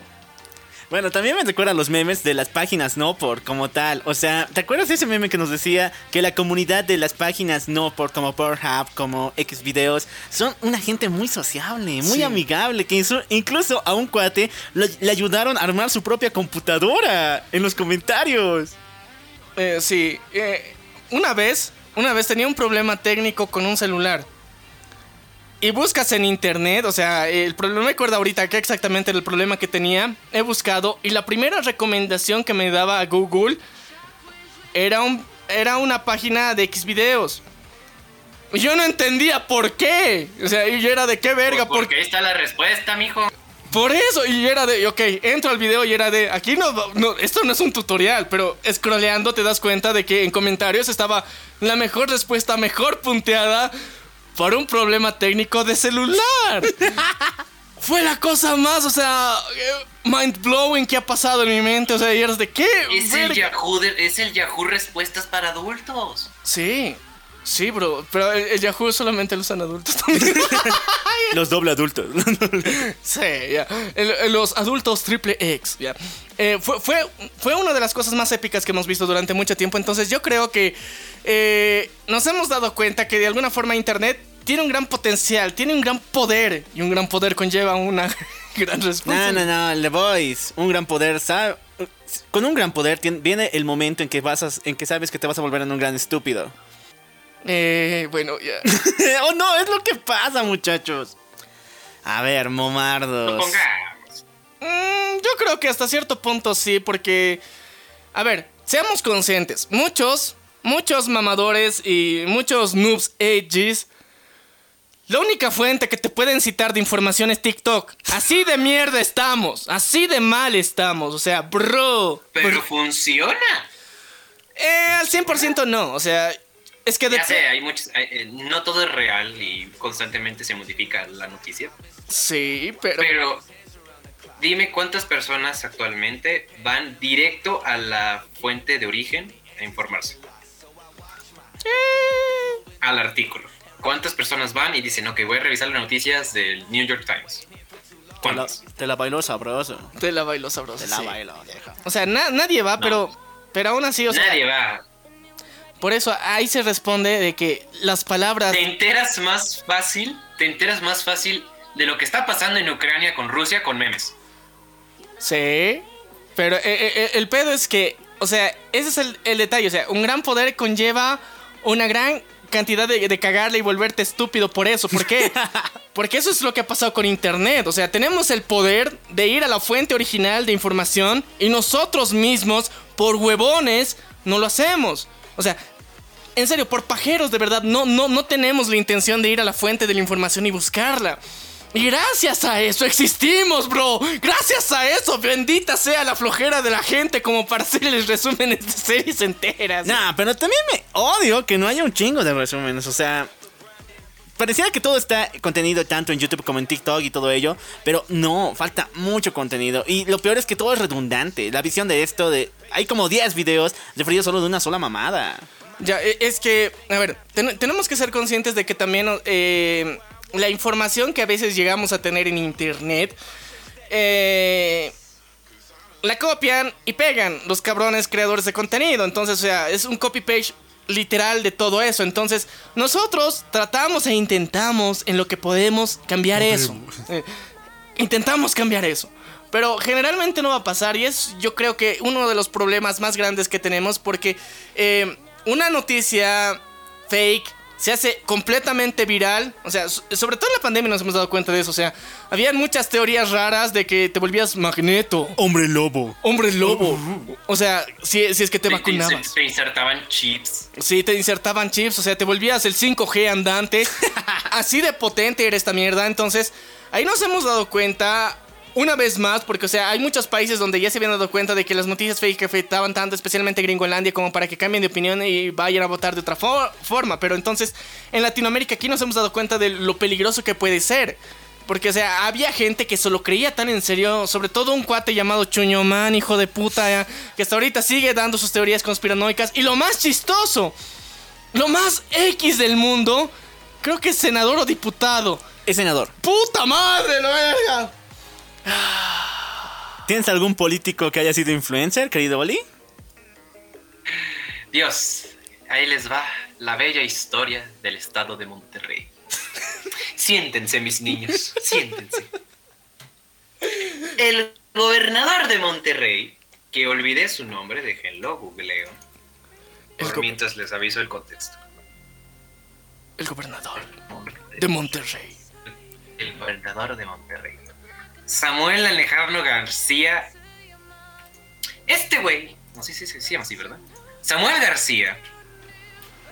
La campaña política de este güey se basaba en decir: soy regio, soy white chicken, soy rico, voten por mí. La gente votó por él, por los memes todas las burlas hacia este gobernador, que encima no es muy, no es viejo, es joven, tiene treinta y tantos años. Todos votaron por él, por el mame, creyendo de que no iba a ser el gobernador. Oh, sorpresa. Fue ese el gobernador actual. Es un influencer tal cual. Eh, él vino, eh, él es, creo que es, eh, era diputado, o su, su papá era diputado, me parece y él estaba un poco en las finanzas. Él era administrador de empresas, pues, como típico white chicken de, cajón. La gente votó por él por los memes. Porque decía, voy a votar por él por el mame. Me voy a subir, me voy a subir al tren del mame y voy a decir, yo voté por Saúl, por Saúl, por Samuel García. Y ganó. Ganó. ¿Y ahora qué pasa? Él no sabe nada de política. Él no sabe nada de cómo gobernar. Él se metió por también el puro mame de decir, yo estuve de candidato y quiero que esté en mi currículum. Ahora soy yo él y ponte los pantalones de un gobernador. ¿Qué pasa? El estado de Monterrey no tiene agua. ¿Han visto la de Mad Max? Sí. furia en el camino. Así está Monterrey ahorita. Hay guachicoleros de agua, aguachileros. Se, ro- se robaron tanques de agua. Abren tubos y conductos de agua debajo de la tierra para poder sacar agua, porque no hay. ¿Qué pasa? Cuando le preguntaron a este cabrón, Samuel García, ¿qué pedo? ¿Por qué no hay, por qué no hay agua? Dijo, no es mi culpa el, el- el- el encargado de manejar los números del agua es la es, es, es la es, es el es la sección de agua no yo. Y, y- y así me mentan la madre yo no tengo la culpa es su, es su trabajo yo no manejo eso. Y así se, mofó y así se lavó las manos. Y nos burlamos de él porque él es un meme viviente es un meme andante Oye, no estamos. para variar. No, no, bro, te voy a hacer recuerdo y te voy a hacer memoria. Ok, ah, y última cosa para variar, su esposa sí es una influencer que había dicho y que, que su peor tragedia fue ir a la playa y que se le perdiera una chancla. Ay, no, Así tal cual. No mames, él- Pobrecita. Sí, pobrecita. viejo. Amén. Amén, hay que rezar por ella, o sea, que, que, que sus chanclas regresen en una ola así, bien, gigante, así. Eh, Mandamos todas nuestras fuerzas, nuestras Oh, energías. virgencita, dale. Da- dale, dale el poder de regresar esa chancla hasta sus pies. ya. Pero ahora sí, vamos a, vamos a poner contexto local y hablando de memes andantes. Tuvimos pero- un presidente así y voy a contar el contexto de por qué. A ver, esta mierda va a estar potente y chicos, sí, eh, muchos tal vez locales se van a sentir ofendidos, pero de verdad, o sea, si se dan cuenta y es un análisis retrospectivo, sí, en esa época no había tanto internet, pero sí, técnicamente fue gracias a un mame. En, eh, no me acuerdo si era 2004 o 2006, uno de los presidentes que ha tenido más largo mandato y que casi se lo eh, conoce como medio dictador en- localmente, que es un cuate llamado Evo, tuvo su campaña electoral bajo una consigna que técnicamente fue tren del mame, pero en esa época no teníamos la palabra tren del mame. Y, su frase era, es que el Evo es como nosotros. Ese era el mame. Solamente en eso se ha basado toda su campaña electoral de este cabrón. Y ha estado casi, no sé, ¿cuántos? ¿10 años? ¿10 años? ¿12 años? En el poder gracias a ese mame. O sea, su campaña electoral se basaba en eso. Nadie creía que este cabrón iba a estar en el poder. O sea, nadie se la creía y dijeron, a ver, por pena vamos a Tenemos algo similar aquí. Tenemos similar algo aquí. Continúen ustedes, continúen. O sea, de verdad, o sea, te juro que nadie pensaba que esa mierda iba a pasar. Y aún así, pasó. La gente técnicamente le fue aceptando y era de, ok, es un cambio necesario y tal vez necesitamos cambiar esto. A ver, por pena vamos a votar por este chabón. Y el cabrón se quedó largo tiempo. Después, no solamente, o sea, con quedarse largo tiempo, cada cosa que este chabón hacía se volvía meme. Pero no meme en internet, meme en las noticias internacionales, bro. En esa época no había internet tan potente aquí, entonces, o sea, gran parte de su mandato fueron memes. Eh, muchas de las frases misóginas, ultramachistas que se mandaban fueron memes. Hay un recopilatorio muy potente de todas las mamadas que se ha mandado, las cosas que ha dicho fuera de lugar a destiempo, eh, metidas de pata en la ONU, en la OEA, en situaciones internacionales. Este cabrón ha sido un meme de los potentes durante años. Y, y- y yo creo que es digno de, de ponerle en esta conversación por eso. N- Nuestro querido... Juan Evo Morales, ¿ahí va? Sí, ese carnal. Me acuerdo cuando le patearon las bolas a alguien. Sí, también, o sea, eso fue también O el meme. pollo, ¿te acuerdas? Supuestamente, según este presidente, el pollo te vuelve gay. Entonces, o sea, muchas mamadas que se ha aventado porque este cabrón en su momento no sabía nada de qué significaba y qué representaba ser presidente. Y bueno, No me sonaba el nombre. Lo busqué y ahora es como que. ¡Puah! ¡Es él! Eh, Una estrella ¡Es súper el del famosa. peinadito curioso! eh, el peinadito de la verga ese. El peinadito de peruano. Sí, ese, ese es nuestro. Evito. Sí. Ahorita que lo investigué porque dije, pues, ¿de quién es? ¿O qué? Porque qué clase de ser y surrealista es. ¡Es Evo! Ya, ya, ya me Ya, ya me, ya, ya me cayó el Compañera, me acá yo te. No se burles del Evo. O sea, él- él habla de esta forma, pero igual eh, no- el respeto merece. Este cabrón era un compañero. O sea, antes de la compañera estaba el compañero Evo. Sí, el hermano compañero, no te Sí, olvides. el hermano compañero. Y lo más chistoso, te hacía un saludo hitleriano en actos el puño. públicos. O sea, por el mame. No sé quién putas le ha dicho que eso estaba bien. Y todos le siguen el mame hasta ahorita. El actual presidente le sigue el mame Lo mismo. De hacer la señal eh, de, de Hitler todo este tiempo. O sea, estos cabrones no sé qué putas no se enteran. Sí. Es que como, como su partido dicen que es socialista, pues le, le copiaron el mame. Pero se equivocó de país, güey. De Rusia a Alemania, ¿no? ¿Qué pedo? Sí, fue... fue- No, no se equivocó de país, se equivocó de tono también. sí. Ah, sí, ¿no? Sí, puede ser. Fue muy épico. Entonces, eh, a ver, Evito. Oliver, tú, tú, tú me- tú me- Le entró nostalgia a este chabón. ya. Eh, Oliver, ¿tú, tú nos decías que tienes un caso similar en, en allá. Exacto, es el actual presidente. El Ah. PG. ah, Andrés Manuel López Obrador. El AMLO. Sí, se llama así. AMLO. AMLO. AMLO. ¿Qué pasa? Ese, este muchacho, este joven, este, este jovencito, porque está joven, tiene como 60 años.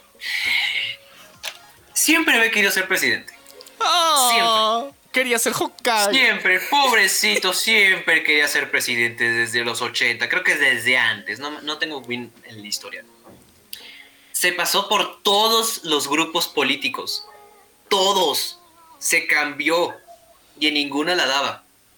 Hasta que actualmente lo eligieron, pero no lo eligieron porque era el bueno. Lo eligieron porque era el menos peor y el que más lástima daba. Por eso lo escogieron. Entonces, actualmente el señor ya está viejísimo, ya está viejísimo, ya está con una pata en el panteón, en el cementerio. Se le va la onda en las conferencias, no sabe hablar inglés, se duerme, se, se, se hace el ridículo sin, sin querer hacer el ridículo, porque ya está grande, ya hace el ridículo sin querer hacerlo. Nos pone mal enfrente de Estados Unidos y Canadá. No sabe hablar, habla como yucateco. Se burla de todo. Hace chistes que parece que lo hace adrede, pero no. Eh. Y es un meme viviente. Si, Samu- si, el, pre- si el gobernador de Monterrey tuviese un padre, sería él. No, eso va para Twitter, ya, viejo. Aunque sea, aunque no seamos mexicanos, pero va para Twitter, viejo. Sí, por si acasito, ya. No, bro, o sea, qué, qué denso. Se está repitiendo el patrón, no. Rompan con esa mierda, bro. O sea, va a terminar mal. Exacto, exacto. Y, y aparte, una cosa buena que hizo fue que, sí, cuando él llegó a la presidencia, yo estaba en bachillerato y nos dijo que a todos los de bachillerato les iba a llegar una beca. Y era una señora beca porque nos daban cerca de 200 dólares por mes. Y todo ese dineral que nos gastábamos, uy, qué buenos tiempos. Pero ya que estoy en la universidad ya no me dan. Es como, de, ¿ya eres de universidad? Sí, ya te jodiste. Entonces ya no me dan dinero. Pero fue una de las cosas buenas que hizo. Y luego está burlarse y decir cosas en frente de los presidentes y hacernos quedar mal.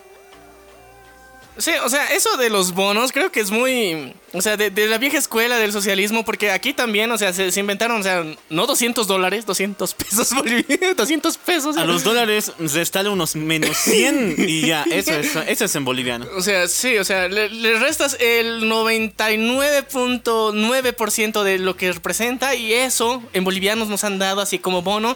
Y no significa que sea un mal bono, pero técnicamente ha sido una de las cosas que ha ayudado para, para mantenerse en el poder.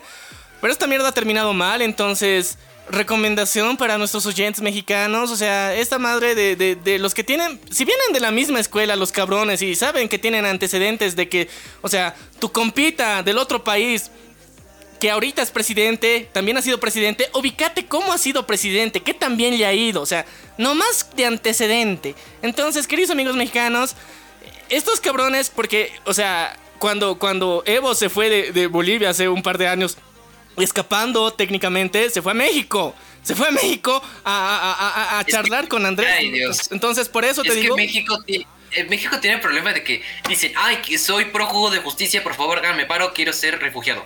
Ah, sí, Simón, vente. Sí, pero... No, no se la ponen, no, no la piensan. México dice, voy a darte hogar, no me importa que te estén persiguiendo tres países por difamación. No, vente, te hacemos, somos amigos. Pero recuerda Ese es que el problema. lo han votado de México ya en Argentina. Sí, o sea, lo han votado también de allá, entonces no, no lo querían ni allá, entonces... Pero eh, eh, el chiste es que eh, el mismo partido, técnicamente la, la misma base política, ideología política, comparten estos chabones. Entonces, por eso te digo que tengan cuidado en México también, estas madres son contagiosas. Eh, bueno, el Perú ahorita lo está sufriendo, Ecuador también lastimosamente, entonces... Esta madre es contagiosa, o sea, no digo que la idea total del socialismo está mal, o sea, eso es una de las utopías más interesantes que hay, pero el pedo es que la gente que lo aplica, la gente es una pendeja que no sabe cómo aplicar esta mierda y se cree que puede reutilizar lo que he hecho antes. Entonces, si van a subirse al tren del mame, que no sean de, de Del socialismo. de- de- del socialismo y de la política, cómo se ha aplicado. Reformúlenla, piensen, sean originales, chabones, para que esta mierda cambie. Porque lastimosamente casi toda Latinoamérica la ha pasado negras por culpa de personas y líderes, y no solamente de, o sea, de- del socialismo, el liberalismo y demás tendencias políticas que, que están de la mierda igual, porque la gente hace copy-paste. O sea, nosotros en toda Latinoamérica sabemos que tenemos nuestra constitución política, que es una copia de la gringa. Lo sabemos. Y hay que aceptarlo. Y esta mierda hay que cambiarlo y hay que adecuarlo a cada una de las versiones que necesitamos en cada uno de nuestros países. Porque no todos somos iguales, no todos hacemos las mismas cosas, no vivimos en las mismas condiciones que los putos gringos. Entonces, ¿por qué puta seguimos siguiendo su constitución política y su carta de independencia? Entonces, bueno, pasando el momento político, hablemos de otra cosa porque nos vamos a poner intensos con esta mierda. Volvamos con los memardos. Pero antes, A ver, dime, pero dime. antes, por favor, por favor, academias de arte, acepten a cualquier austriaco en su academia, por favor, ¿de acuerdo? Abro un llamado a todas las academias de arte, acepten a todos sus alumnos, porque habrá uno que otro que tenga el deseo de invadir Polonia. Gracias. A ver. Entendí, entendí la referencia. Sí, sí, sí, bro. Eh, Búsquenla en Google si no, hay un video en internet que lo explica ya. Pero es importante que no se suban ese tipo de, De hecho, hay un TikTok que lo explica. Sí, de hecho hay un TikTok que lo explica, bro. O sea, soy fino. Reviso mis fuentes. TikTok. Fino. Señores. Bueno, volvamos con mis memardos porque yo, bueno, para finalizar casi esta charlita, quiero dar un memardo que últimamente me ha impactado mucho. Como sabes, nuestro canal es más que todo referido al friquismo. Hablamos de anime, hablamos de videojuegos, hablamos de cómics principalmente. Ese es mi punto principal. Y este meme es el que me impactó más. Era de eh, si van a aparecer los tres Spider-Man en No Way Home. O sea, yo sé que es estúpido ahorita. O sea, sí aparecieron, pero en su momento me encantó a más no poder. Yo estaba alucinando porque cada momento había, o sea, estos memaros de que no iban a aparecer. Por Dios, no van a aparecer los tres. Y toda la población hacía memes de eso, de su propio dolor de que no van a aparecer. Y, o sea, yo creo que, que este, este mame viene, o sea, de- desde antes. O sea, en, en otras películas también era nuestro berrinche eh, cibernético. Donde hacíamos memes. Si no pasa esto en la película, que eran. Me voy a matar. Me voy a matar. ¡Arderá Troya! Sí, arderá Troya, o sea, y era chistoso porque habían, eran memes si sale esta escena o carta de suicidio. No, y con las guerras. Yo también. tenía amigos así, no puede ser, cuando fuimos al cine. ¿En serio? A ver, ¿qué dijeron? Sí, sí, sí, a ver. Unos estaban súper tercos de que no van a salir, ya son falsas ilusiones, van a ser tren, bueno, los tres Tom Hollands, los que dijeran siempre. A los tres Yo- Hollands. Ay. Yo estaba muy abierto, yo estaba totalmente abierto, pero decía, es que se me hace ilógico que con tanto tren de mame no los vayan a meter. Yo decía, es que se me hace tonto que no los que no los pongan en ese momento. Pero yo creo que es que para mí había la duda, o sea, y la duda era muy razonable por Exacto, también igual la duda. Sí, e- es que la, la duda era porque, o sea, el tren del mame empezó unos tres meses antes del estreno de la película. Y bro, para esa época ya está en postproducción, ya está filmada, ya está grabada. Entonces, en ese punto no hay mucha oportunidad de hacer algo al respecto. Entonces, yo era de... Había un canal en YouTube, ay, todavía existe el canal de YouTube, que habló sobre los tres Spider-Mans. Antes de que se fuera meme y antes, y antes de que fuese viral. Habló de los tres Spider-Mans un año antes. Porque dijo- tengo una exclusiva, tengo información sobre que Sony y Marvel quieren juntar a los tres Spider-Mans, a las tres generaciones. Y yo no te como que, nah, porque se me hizo imposible. Era el 2020, 20, 2019, 2020 cuando hablaban de eso. Y a mí se me hacía imposible porque se me hacía como un sueño. ¿Qué pasa? Al siguiente año empezaron los rumores. Meses después fue cuando empezó la guerra por saber si iban a salir o no. Por querer que en los trailers se vieran. Por ese, eh, ese lagarto moviéndose de forma extraña en el tráiler de Brasil.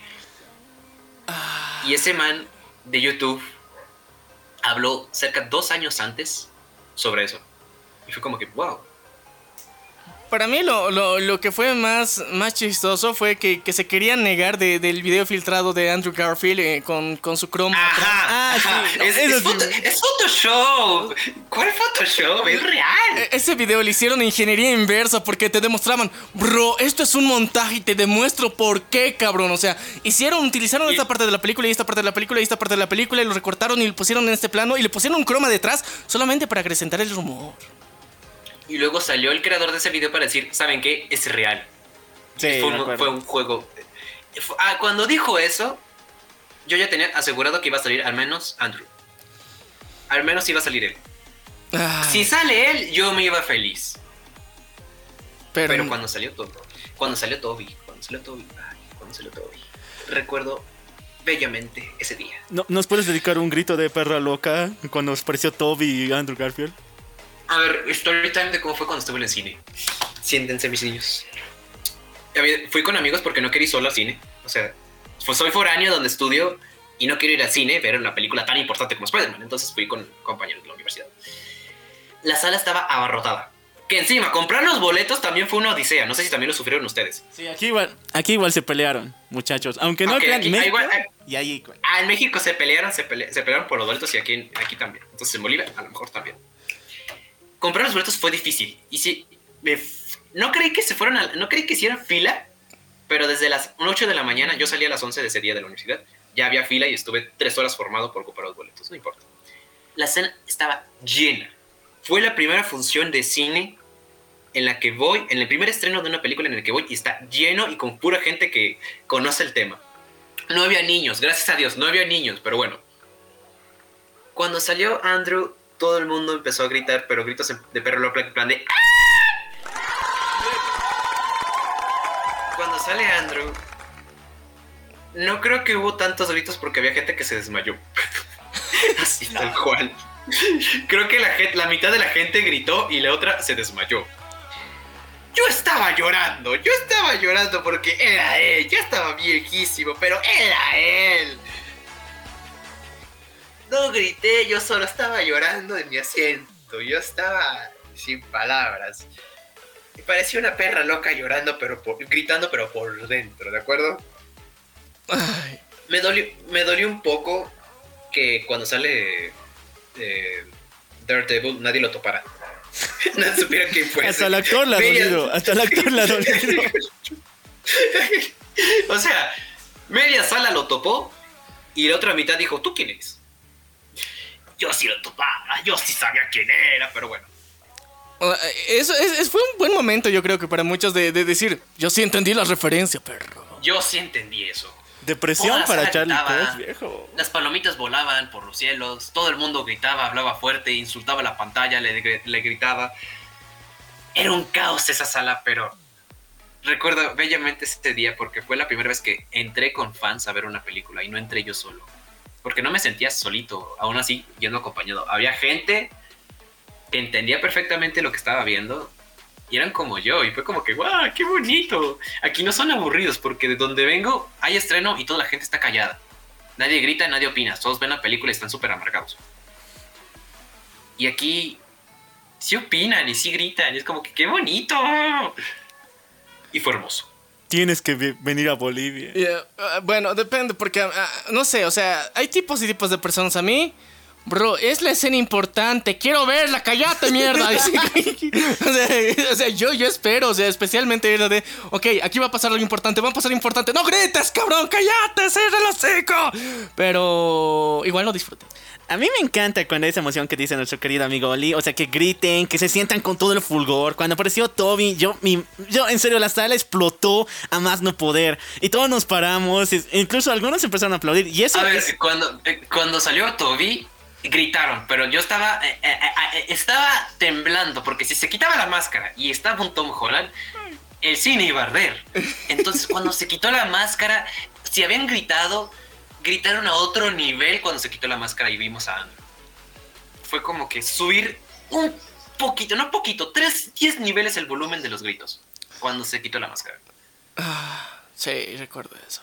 Y bueno, muchachos, eh, como les estaba diciendo, o sea, se pararon y aplaudieron. Y para mí es una costumbre bien, no sé si circulera y no me agrada, de que la gente después de una película de Marvel o de DC se pare y aplaude y la pantalla va, bravo. Me parece raro, pero en ese momento valía la pena. O sea- valía la pena cada segundo. Eh, Ya, yo, yo pienso que, o sea, cuando, cuando puedes aplaudir, o sea, es en el, en el estreno, cuando están los actores de ahí, o sea, Sí. ay, cabrón, están ahí, dale reconocimiento, está chingón.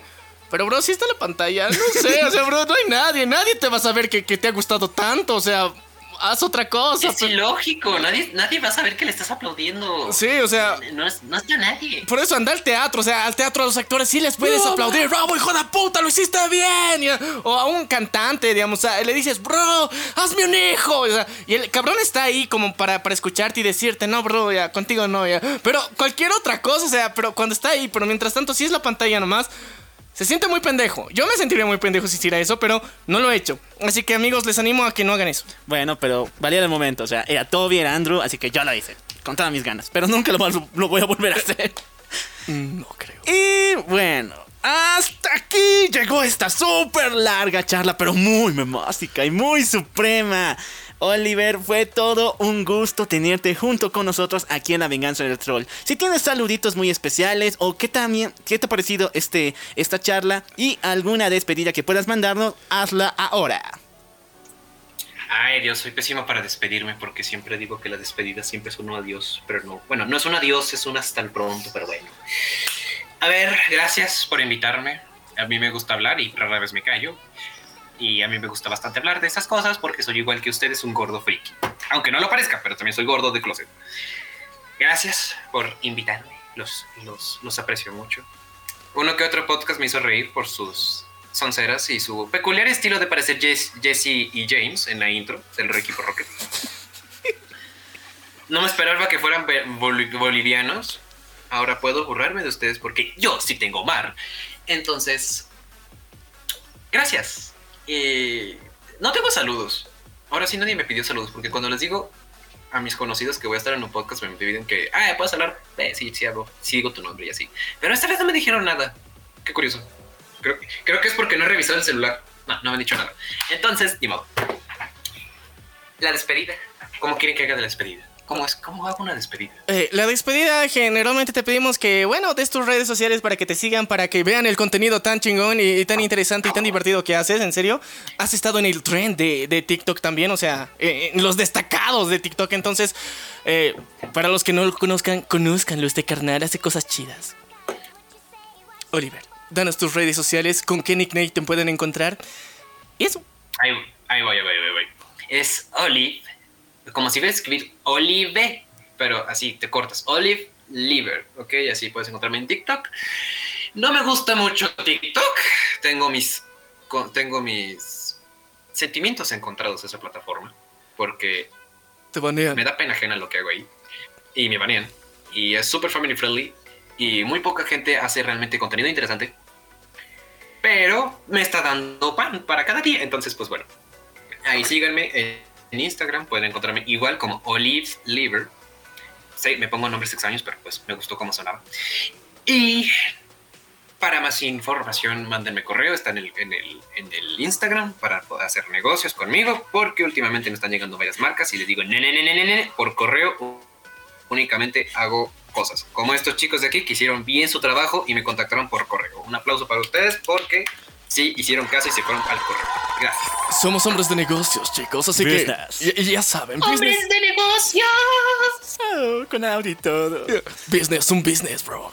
Y bueno, yo soy el locual. Y yo soy Maniac. Y esto fue. La venganza del troll. Nos vemos a la próxima. ¡Ya estamos perdidas! Perdidas, perdidas. Con eco, babosa.